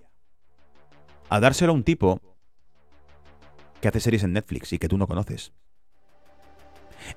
repito una vez más, lo jodido del discurso es que de repente salga por la televisión alemana vídeos, como se está inundando también en Twitter, en redes sociales, vídeos donde se ven a los militares de este tipo pegando tiros a civiles. Hostia, pero estos no eran, los buenos. ¿No me habías dicho en todas partes que eran los buenos? ¿No se habían puesto la bandera de, este país? Deportistas, futbolistas, eh, cadenas de comida rápida, bancos, todos, todos con la puta banderita porque alguien lo ha dicho. Y luego te enteras a lo mejor de que resulta que no es como te cuentan. Qué sorpresa, ¿verdad? Que lo que te esté contando la tele luego no sea lo que está ocurriendo de verdad. Qué sorpresa. Pues será sorpresa para ti porque para algunos ya es, para, algunos de nosotros ya es un, un, tónico, es un patrón común. En cuanto lo escuchamos decimos, vale, ¿qué están diciendo? Ah, sí, probablemente sea lo contrario. Dice, Mendeleev resumió que en cualquier caso habrá que negociar el nuevo orden mundial financiero y recalcó que el papel principal lo tendrán los países que tienen una economía fuerte y avanzada, unas finanzas públicas sanas y un sistema monetario sólido. Repito, ¿eh? Porque esto es muy importante, estamos hablando de economía al fin y al cabo. Yo sé que yo se me va a la puta cabeza, acabo diciendo todo tipo de locuras, pero en el fondo, en el trasfondo, digo estas locuras porque analizo los hechos. Y los hechos son los siguientes. Cuando este tipo, insisto, expresidente de Rusia y miembro del Consejo de Seguridad del país, dice negociar un nuevo orden mundial financiero con los países que tienen una economía fuerte y avanzada, finanzas públicas sanas y un sistema monetario sólido. Sistema monetario sólido. Sistema monetario sólido. Finanzas públicas sanas. ¿Qué es eso? Tranquilo que estás en brújula de mercado Amigos, amigas, aquí tenéis contenido eh, con datos, así que vamos a investigar a qué se está refiriendo y para ello nos vamos a ir a Trading Economics. Porque esto también merece la pena mirarlo, ¿vale? Trading Economics, a ver de qué nos está hablando. Finanzas públicas sanas. Estados Unidos, deuda pública, 137,20%. Déficit, 16,7%. 16,7% de déficit, ¿vale? Hace unos años, a finales de los 90, los tratados de Marxist europeos establecían que las reglas de mercado de una economía saludable, principalmente dirigido por los protocolos y los axiomas alemanes de cómo tiene que funcionar una economía de ajuste económico, decían que el déficit de un país no podía superar el 2%. Y si lo hacía, sería sancionado para conseguir unas finanzas sanas en Europa. Estados Unidos hoy tiene un déficit del 16,7%. ¿Te das cuenta de lo que estamos hablando? Si el máximo para los alemanes era un 2%, Estados Unidos tiene 8 veces más que ese máximo. Bajo la descripción, bajo la definición de lo que hace unos años los economistas de Europa nos habrían dicho que era sano, Estados Unidos estaría gravemente enfermo. Una deuda del casi el 140% de su PIB. Y no estamos contando con la deuda privada, ¿vale? Que esa es súper monstruosa, mucho más jodida. La Unión Europea está prácticamente en el 100% de deuda sobre su PIB. Tiene un déficit, la Unión Europea como global, como conjunto, del 7,20%. ¿Vale? Eh, Alemania del 4,3% de déficit con una deuda del 70%. Eh, Reino Unido prácticamente el 100% con un 15%. Francia, 9,20% de déficit y un 115,60% de deudas. Es decir, de todo lo que producen, deben más de lo que producen. ¿Vale? Si Francia produce al año, por cada 100 euros que producen, bienes y servicios, debe 120. 115, perdón. Italia, 155,80. De cada 100 euros que produce Italia en bienes y servicios, debe 155. Su déficit está en el 7,20%. España, ¿dónde estás? España cada vez está más abajo en la lista de PIBs. Míralo, ya no estamos siquiera en la lista top de Trading Economics. Lo estáis viendo, ¿verdad? Voy a poner pantalla completa. España, cuando nos fijamos en su déficit, es del 6,8% y una tasa de deudas del 118,70% de su PIB. De cada 100 euros que produce en bienes y servicios España, debe 118%. Claro, cuando me fijo en esto, digo, entonces ¿dónde nos vamos a meter? Y de repente veo al lado de España México. Y México tiene solo el 52,10% de su producto comprometido en deudas. Solo la mitad de su producción comprometida en deudas, con un déficit del 4,6%. Cuando sigo esto, vamos a ver Rusia por curiosidad, ya que están dándole caña a Rusia.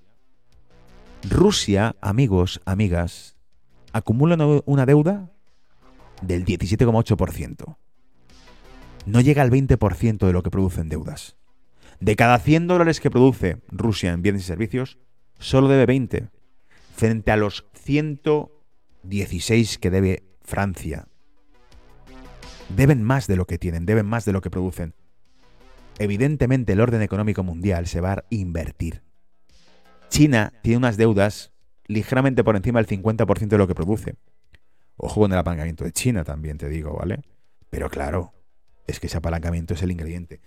El problema de todo esto es que se han librado porque el dólar es la moneda mundial y ellos se financian imprimiéndolo. Pero con esto que está pasando se está rompiendo esa pauta. Y si realmente el sistema se descompone y desaparece el dólar sin que haya un sustitutivo que les favorezca a ellos, eh, el susto va a ser gordo porque no va a tener con qué pagar las deudas. No me estoy inventando nada. Podéis buscar la entrevista que tuvo Alan Grisman en CNBC, donde cuando le preguntaban qué pasaría en un posible escenario en el de incrementos de tasas de interés, etcétera, él dijo que si en un futuro no se podían pagar las deudas, siempre se podría imprimir más dinero, que es lo que básicamente han hecho hasta ahora. ¿Vale? Entonces, dice esto, cerrando, se avecina un nuevo orden financiero en el mundo occidental, ya no jugará un papel principal en él, indicó el miércoles Dmitry Medvedev, expresidente de Rusia y actual vicepresidente del Consejo de Seguridad del país. Eh, mientras nuestros adversarios prosiguen su infructuosa labor, que es lo que hemos leído hace un momento, de acosar, ¿no? En este caso, las sanciones económicas globales, pues eh, va cambiando el tema y te dice básicamente que ese nuevo orden mundial se basará en países que tengan finanzas públicas sanas y un sistema monetario sólido. Echar un vistazo también, no lo hemos visto, vamos a verlo ahora, a las reservas de oro que ha ido acumulando. Esto, esto se viene cociendo a fuego muy lento, ¿vale? Yo creo que nada de lo que estábamos viendo ahora surge. Esto es una guerra económica o financiera que estalló o que se sabía que iba a estallar desde hace tiempo ya. Esto se lo lían. Los que no tienen dólar se olían esto y han estado cambiando todo el tema desde hace tiempo. ¿Dónde encuentro yo por aquí las reservas de oro?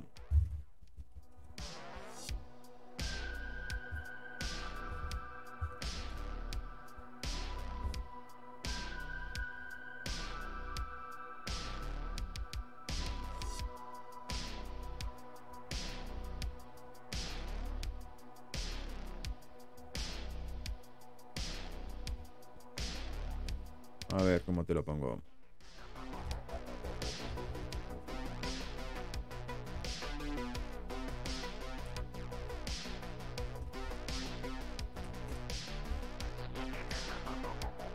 Ahí está.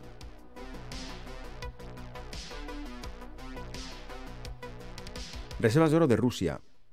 Fíjate, año 2008, no alcanzaban las 500 toneladas año 2020 están prácticamente en 2.500 toneladas. Repito, hay más reservas de oro en Estados Unidos, por Detrick, que en Rusia, en torno a las 7.000 o 8.000 toneladas de oro. Problema, como dijo Donald Trump, ese oro no nos pertenece, la mayor parte son reservas extranjeras de oro. ¿Vale?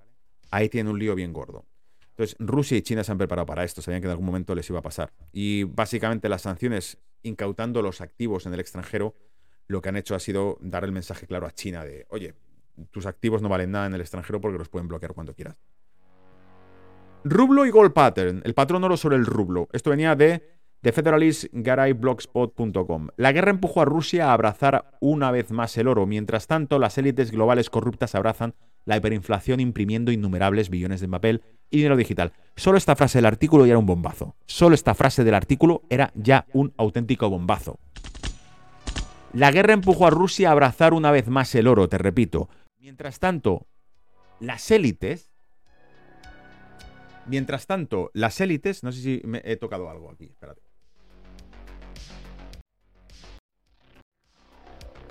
Vale, ¿se me escucha bien? Creo que había tocado algo en la, mesa de mezclas, ¿vale? Y bueno, habéis escuchado cambiando ya la voz o algo. Eh, el Banco Central de Rusia anunció oficialmente que a partir del rublo ruso la moneda está ligada al oro. La tasa de 5.000 rublos por gramo de lingotes de oro. La tasa de conversión de rublos a dólares estadounidenses es de 100 rublos 90 copex por cada dólar estadounidense. Si los rublos estaban vinculados al oro em, a 5.000 rublos por gramo y hay 32 gramos por onza Troy, lo que significa que una onza de oro costaría 160.000 rublos. Entonces convertiría eso a dólares estadounidenses, significaría que el oro cuesta 1.600 dólares por onza cuando se usen rublos en lugar de 1.928 por onza utilizada en dólares. Atención, atención, atención. Te están diciendo que aquel que compre oro a través de la conversión con rublo está comprando un oro a 1.600 dólares. El que lo compre con dólar lo compra a 1.928. ¿Por qué? Porque el dólar ya vale menos. Rusia acaba de eliminar alrededor del 30% del valor del dólar estadounidense. Repito, Rusia acaba de eliminar alrededor del 30% del valor del dólar estadounidense. En todo el mundo, cuando se trata de lingotes de oro. Peor aún, debido a que Rusia solo venderá su petróleo y gas en rublos, los rublos ahora están fijados a 5.000 rublos por gramo. Cualquier persona que desee comprar petróleo o gas deberá pagar en rublos o pagar en oro. Y no obtendrá el valor en dólares estadounidenses por el oro que ofrezcan como pago. La gente de todo el mundo literalmente preferirá dinero en rublos y descargará dólares y euros para hacerlo. Si esto es cierto, si esto se puede convertir en una pauta, las reservas de muchos bancos en el mundo van a empezar a rotar. Lo cual sería increíble que el rublo se convirtiese en una moneda de reserva. Increíble. Y aquí viene el último. El último misil, ¿vale? Lanzado a este orden internacional. Pone, el orden internacional muerde el polvo. Y esto de nuevo es Zero Hedge, así que prepararos porque Zero Hedge, lo he repetido antes, son artículos duros. Sin pelos en la lengua, artículos susceptibles además de que luego nos chapen esto, nos lo cierren, nos lo bloqueen o cualquier historia. Pero vamos a arriesgarnos, vamos a ir para allá, vamos a darlo todo, ¿vale? Y vamos a a ponernos las botas y a lanzarnos al campo de batalla al aire esto, ¿vale? Mendeleev dijo que las sanciones occidentales infernales no solo han logrado paralizar a Rusia, sino que están, no solo no han logrado paralizar a Rusia, sino que están regresando a Occidente como un boomerang. ¿Os acordáis que esto que, o sea, en el fondo, cabe la posibilidad de que sospeches y digas, bueno, ¿esto qué te va a contar? No, esto es propaganda también de ellos, por supuesto. Pero es que esto nos lo ha dicho Biden. Hace una semana Biden, sacamos el vídeo aquí, te lo enseñé yo la semana pasada, te dijo, las sanciones que estamos poniendo se imponen a Rusia, no solo se están imponiendo a Rusia, también se imponen a, Europa, dijo, y a nuestro propio país. A nuestro propio país. Las sanciones que estamos imponiendo a Rusia no solo se imponen a Rusia, también se imponen a Europa y a nuestro propio país. Eso en un vídeo en el que Biden lo explicó el otro día. Hablando de que habría, dijo, os recuerdo, dijo, sí, la escasez de suministros será real. Lo ha dicho. Lo ha dicho Biden. Luego, lo que te está diciendo aquí el expresidente ruso es lo mismo que te ha dicho el presidente de Estados Unidos ahora. Está verificado, ¿vale? Para los fact-checkers. No, no, nunca ocurrió. Sí. El vídeo lo hemos sacado, al tipo ahí balbuceando.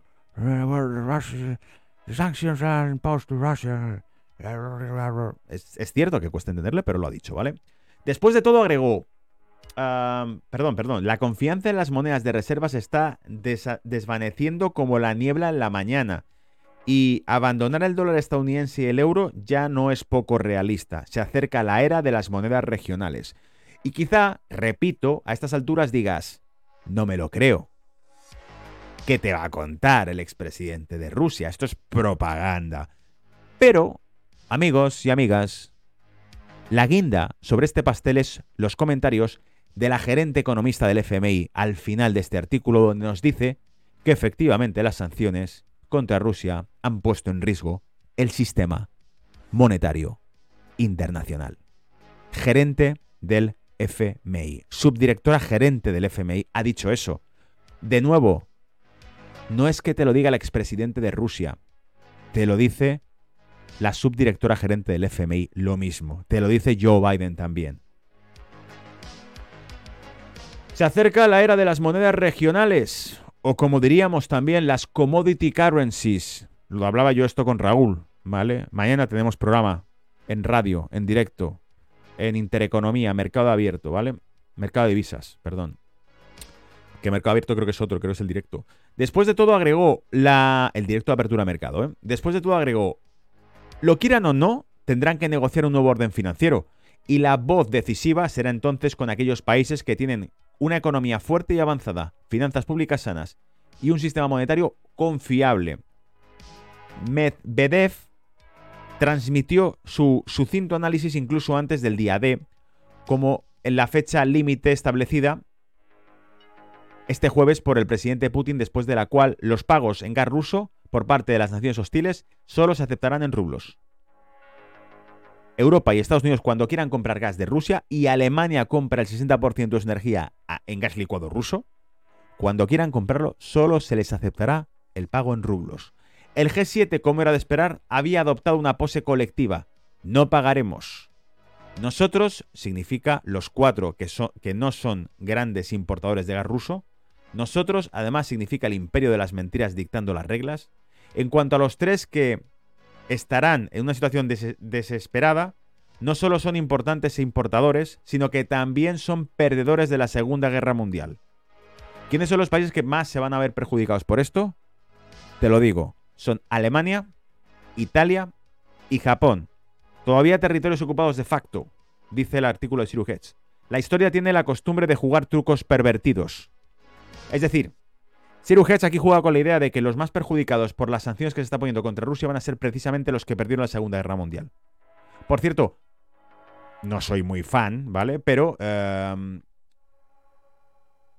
el reparto de países para la competición mundial de fútbol, la broma era que el grupo en el que ha caído era Japón, Alemania, Italia y España, creo, ¿no? O algo así. Eh, no, Italia ni siquiera entraba. Japón, España y Alemania, ¿no? Y decían que era el bloque precisamente, el bloque que perdió la guerra.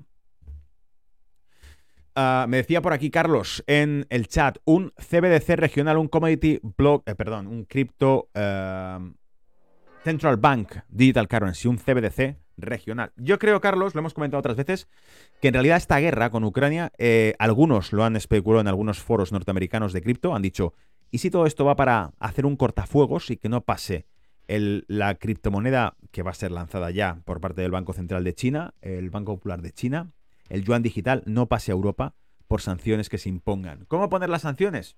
¿Cómo, cómo quitarte el gas y obligarte a pagar electricidad mucho más cara? Nadie lo aceptaría. Bueno, pues venga, con una guerra así hay que ser solidario. Venga, por solidaridad, a pagar más, ¿vale? El, bueno, continúo que si no, no terminamos. La negociación no duró mucho. Alemania fue la primera en quebrarse, incluso antes de las industriales, eh, de que los industriales de Ruhr a Baviera organizara una revuelta masiva. Schlott, el eh, insignificante canciller, llamó a Putin, quien tuvo que explicar lo obvio. Los pagos se están convirtiendo en rublos porque la Unión Europea congeló las reservas de divisa de Rusia. Es una grasa, grasa violación del derecho internacional. Básicamente es, tenéis que hacerlos en rublos porque yo no tengo acceso a las reservas. ¿Qué me vas a pagar? ¿En la puta cuenta que me han bloqueado? ¿Eres tonto? Me han bloqueado la cuenta bancaria. ¿A cuál me vas a pagar? ¿A esa? Tengo una cuenta en dólares, sí, en Londres. Está bloqueada. Así que no me puedes pagar ahí. No, pero es que pagarte en rublos es un chantaje. ¿Y dónde me vas a pagar si no tengo otra cuenta?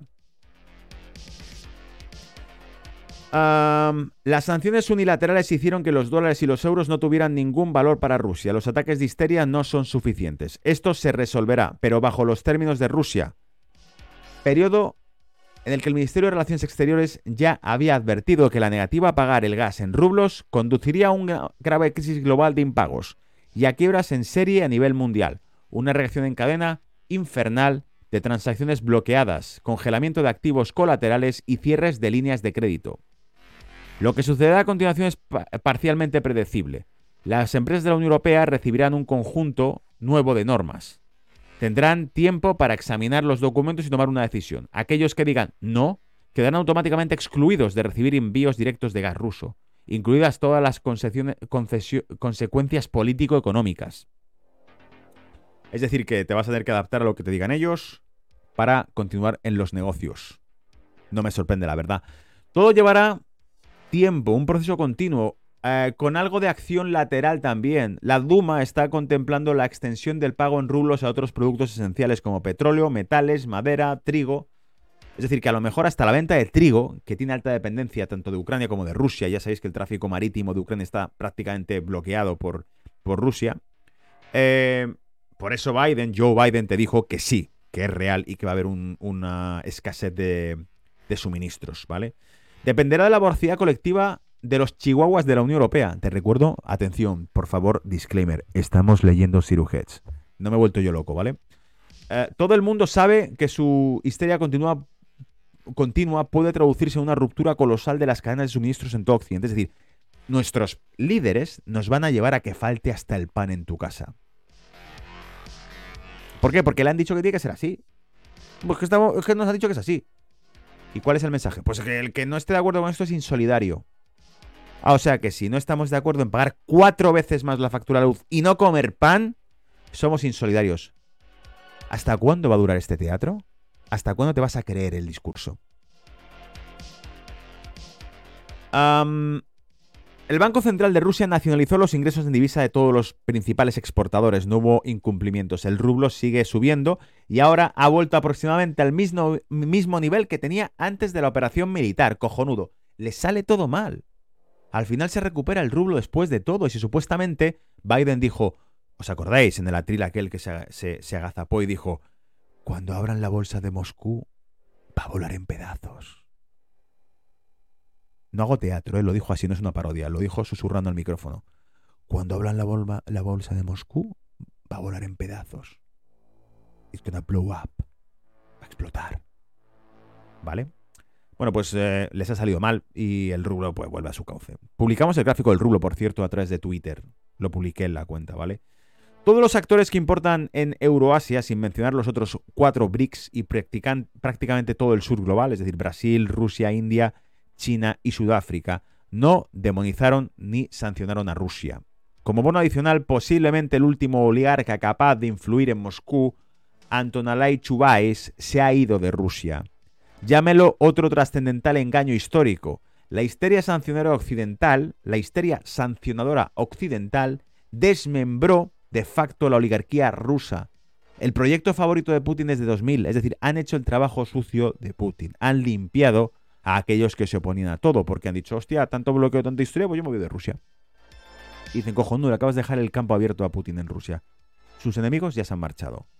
Lo que eso implica es el fortalecimiento del Estado ruso y la consolidación de la sociedad rusa. Siruheads.com.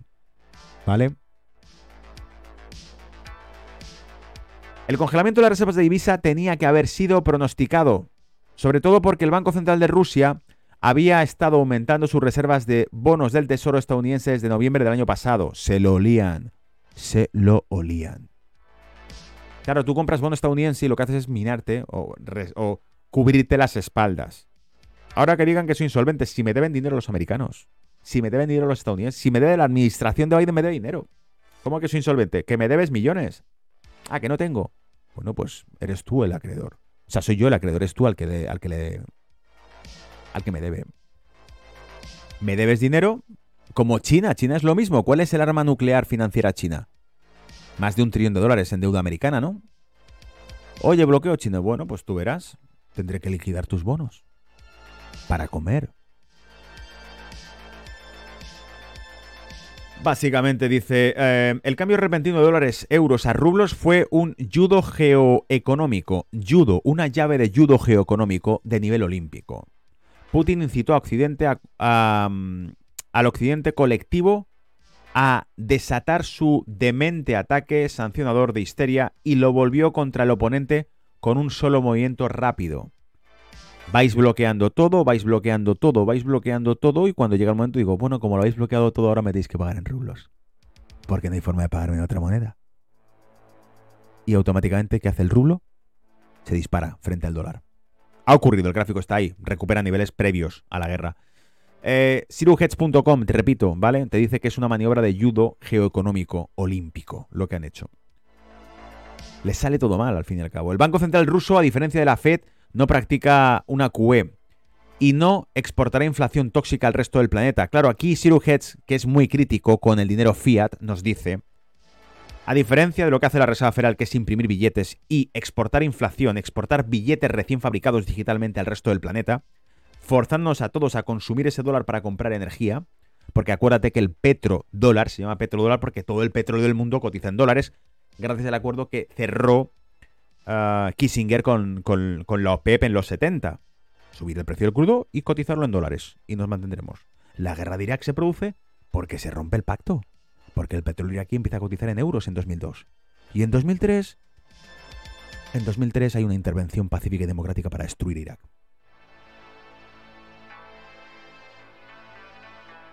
y queda restablecido el dólar en el petróleo iraquí. Rusia garantiza el envío a través de Asia, al Ártico y Europa, junto con la red eh, ferroviaria EBRI e, en toda Euroasia. Atento, ¿eh? por esto también es importante. Escuchad. Amigos, amigas, Rusia dice, garantizamos el envío de cualquier comercio que se haga a través de Asia, el Ártico, porque controlan el Ártico al fin y al cabo, y Europa, junto con la red ferroviaria BRI. ¿Qué es la, red ferroviaria, ferroviaria BRI? El Belt Road Initiative, el proyecto de libre comercio pactado de China con el resto de países de prácticamente Europa, eh, Asia y África.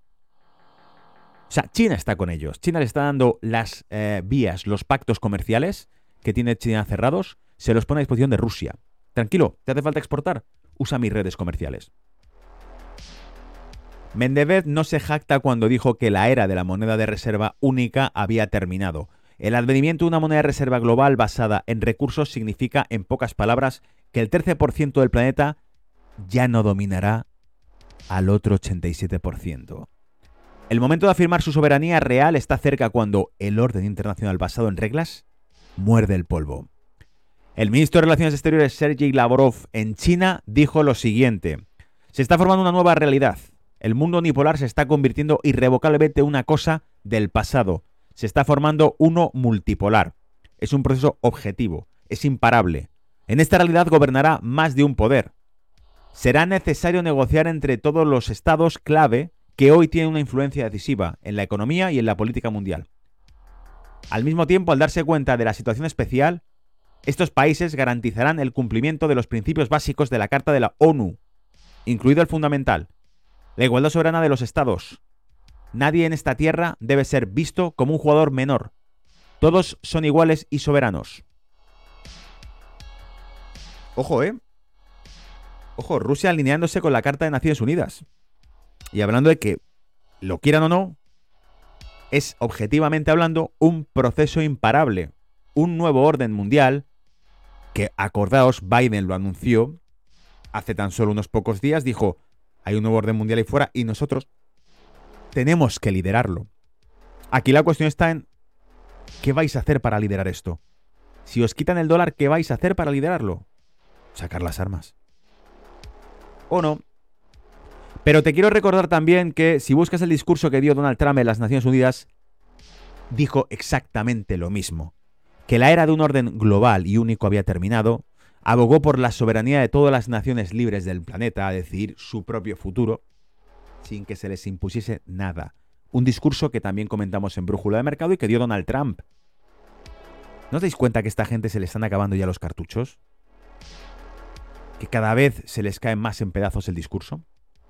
Te lo quieren poner hasta en la sopa. Utilizan todas las redes de medios, todas las redes sociales, todo, todo digamos, toda la, la maquinaria propagandística te pone la misma frase, el mismo argumento, el mismo discurso. Pero en cuanto escuchas, van saliendo líderes mundiales que van diciendo, esto se acaba, amigos, esto se acaba. El FMI tiene, teme el fin del dólar por las sanciones y esto es la guinda al pastel. Si por alguna razón pensabas, es que esto en realidad es propaganda, ¿vale? Esto no, esto no es la verdad, la verdad es lo que te están poniendo la televisión ahí atrás, ¿vale? Entonces, la televisión te está contando una cosa del mundo de flores y piruletas y de que los buenos y los malos y esto y lo otro, pero claro, cuando analizas geopolíticamente lo que ocurre dices, uff, Uf, las cosas empiezan, se empiezan a torcer. El discurso empieza a cambiar. Sus aspiraciones empiezan a truncarse. Y dices, ¿será propaganda? Bueno, pues el FMI, aquí está, advierte de que esto es eh, probablemente una realidad dentro de muy poquito. Subdirectora gerente del FMI. Las sanciones sin precedentes impuestas a Rusia amenazan con diluir el dominio del dólar y generar un sistema monetario internacional más fragmentado. Opina opina la subdirectora gerente del Fondo Monetario Internacional, Kita Gobinat. Yo te lo juro, no sé, o sea, tengo aquí, voy a acabar aprendiendo a pronunciar todo tipo de idiomas porque cada apellido que encuentro es... Buah. En declaraciones del Financial Times, la economista asegura un posible surgimiento de bloques pequeños monetarios basados en el comercio entre grupos separados de países como consecuencia de las sanciones que impidan a Rusia acceder a los mecanismos de pago internacionales como el SWIFT. El dólar, comillas, ¿eh? el dólar seguirá siendo la principal moneda mundial incluso en un panorama como este, pero una fragmentación a nivel más bajo es ciertamente muy posible. Ya lo estamos observando con algunos países que están renegociando la moneda en la que se paga por el comercio, dijo. ¿Qué países? Bueno, tienes el ejemplo de Rusia. Págame mi petróleo, pero págamelo en rublos. La experta explica que los países tienden a acumular reservas de las monedas con las que comercializan con el resto del mundo y en las que toman préstamos del resto del mundo, por lo que es posible que se observe una tendencia lenta a que otras monedas lleguen a desempeñar un papel más importante. Te pongo un ejemplo. Si resulta que la financiación, primero, ejemplo para que veamos en la realidad que se está refiriendo. Si resulta que todo lo que vendo en el mercado internacional lo vendo en dólares, en el caso de China, que tiene altísimas reservas de dólares porque es la fábrica del mundo, es la tienda del mundo, es la que más vende y casi todo lo que recibe lo recibe en dólares. El crédito y la inversión en China se producen en dólares porque básicamente son inversores americanos. si resulta que a partir de ahora los excesos de liquidez y de ahorro que tiene China en ese aspecto empiezan a utilizarse en una especie de reciclaje, pseudo reciclaje, para invertir en Asia, que es donde está el potencial de crecimiento, y lo hacen yuanes, y si resulta que Rusia vende su energía al resto del mundo, como lo ha hecho siempre, pero lo hace en rublos, claro, estamos cambiando las reglas del juego. Empezamos a decir, ya, el dólar no lo quiero. Ahora quiero eh, que el que quiera crédito chino lo va a recibir en yuanes. El que, con una deuda en yuanes que tendrás que pagar en yuanes, claro. El que quiera em, comercializar eh, una materia prima concreta tendrá que pagarla en rublos. ¿Quieres oro ruso? En rublos. ¿Quieres deuda eh, gubernamental rusa soportada por oro? En rublos. Dólares. Yo tengo dólares. No los quiero. Son agua. Luego me bloquean las cuentas. No los quiero. No valen para nada. No los quiero. Poquito a poco, poquito a poco, pero es que es lo que puede que vaya ocurriendo, ¿vale? Gofinat reconoció que la proporción del dólar en las reservas internacionales de los bancos centrales ha caído del 70% al 60% en las últimas dos décadas. Eso es nada, realmente. ¿eh? Debido al comercio en otras monedas, lideradas por el dólar australiano. En realidad el segundo es el euro, no el dólar, pero bueno un mayor uso de la moneda china, el yuan, podría ser responsable de una cuarta parte de este descenso, dijo. Si bien indicó que la proporción de esta moneda en reservas internacionales globales está por debajo del 3%, nadie se fía todavía del yuan como moneda de reserva porque sabes que el Banco Popular de China lo estira como un chile cuando quiere. Pero eso puede que empiece a cambiar. Imagínate algo como lo que ha hecho Rusia y que tiene una tasa de conversión fija con el, con el oro. Fija con el oro te caes patas arriba, ¿vale? Te quedas a cuadros. Pese a los esfuerzos de Pekín para internacionalizar su moneda, incluida la nueva versión digital, el economista, la economista, perdón, no cree que el yuan pueda arrebatar al dólar su dominio en el, medio plazo, debido al libre convertibilidad de la moneda estadounidense y al apoyo de fuertes y fiables instituciones de amplios mercados.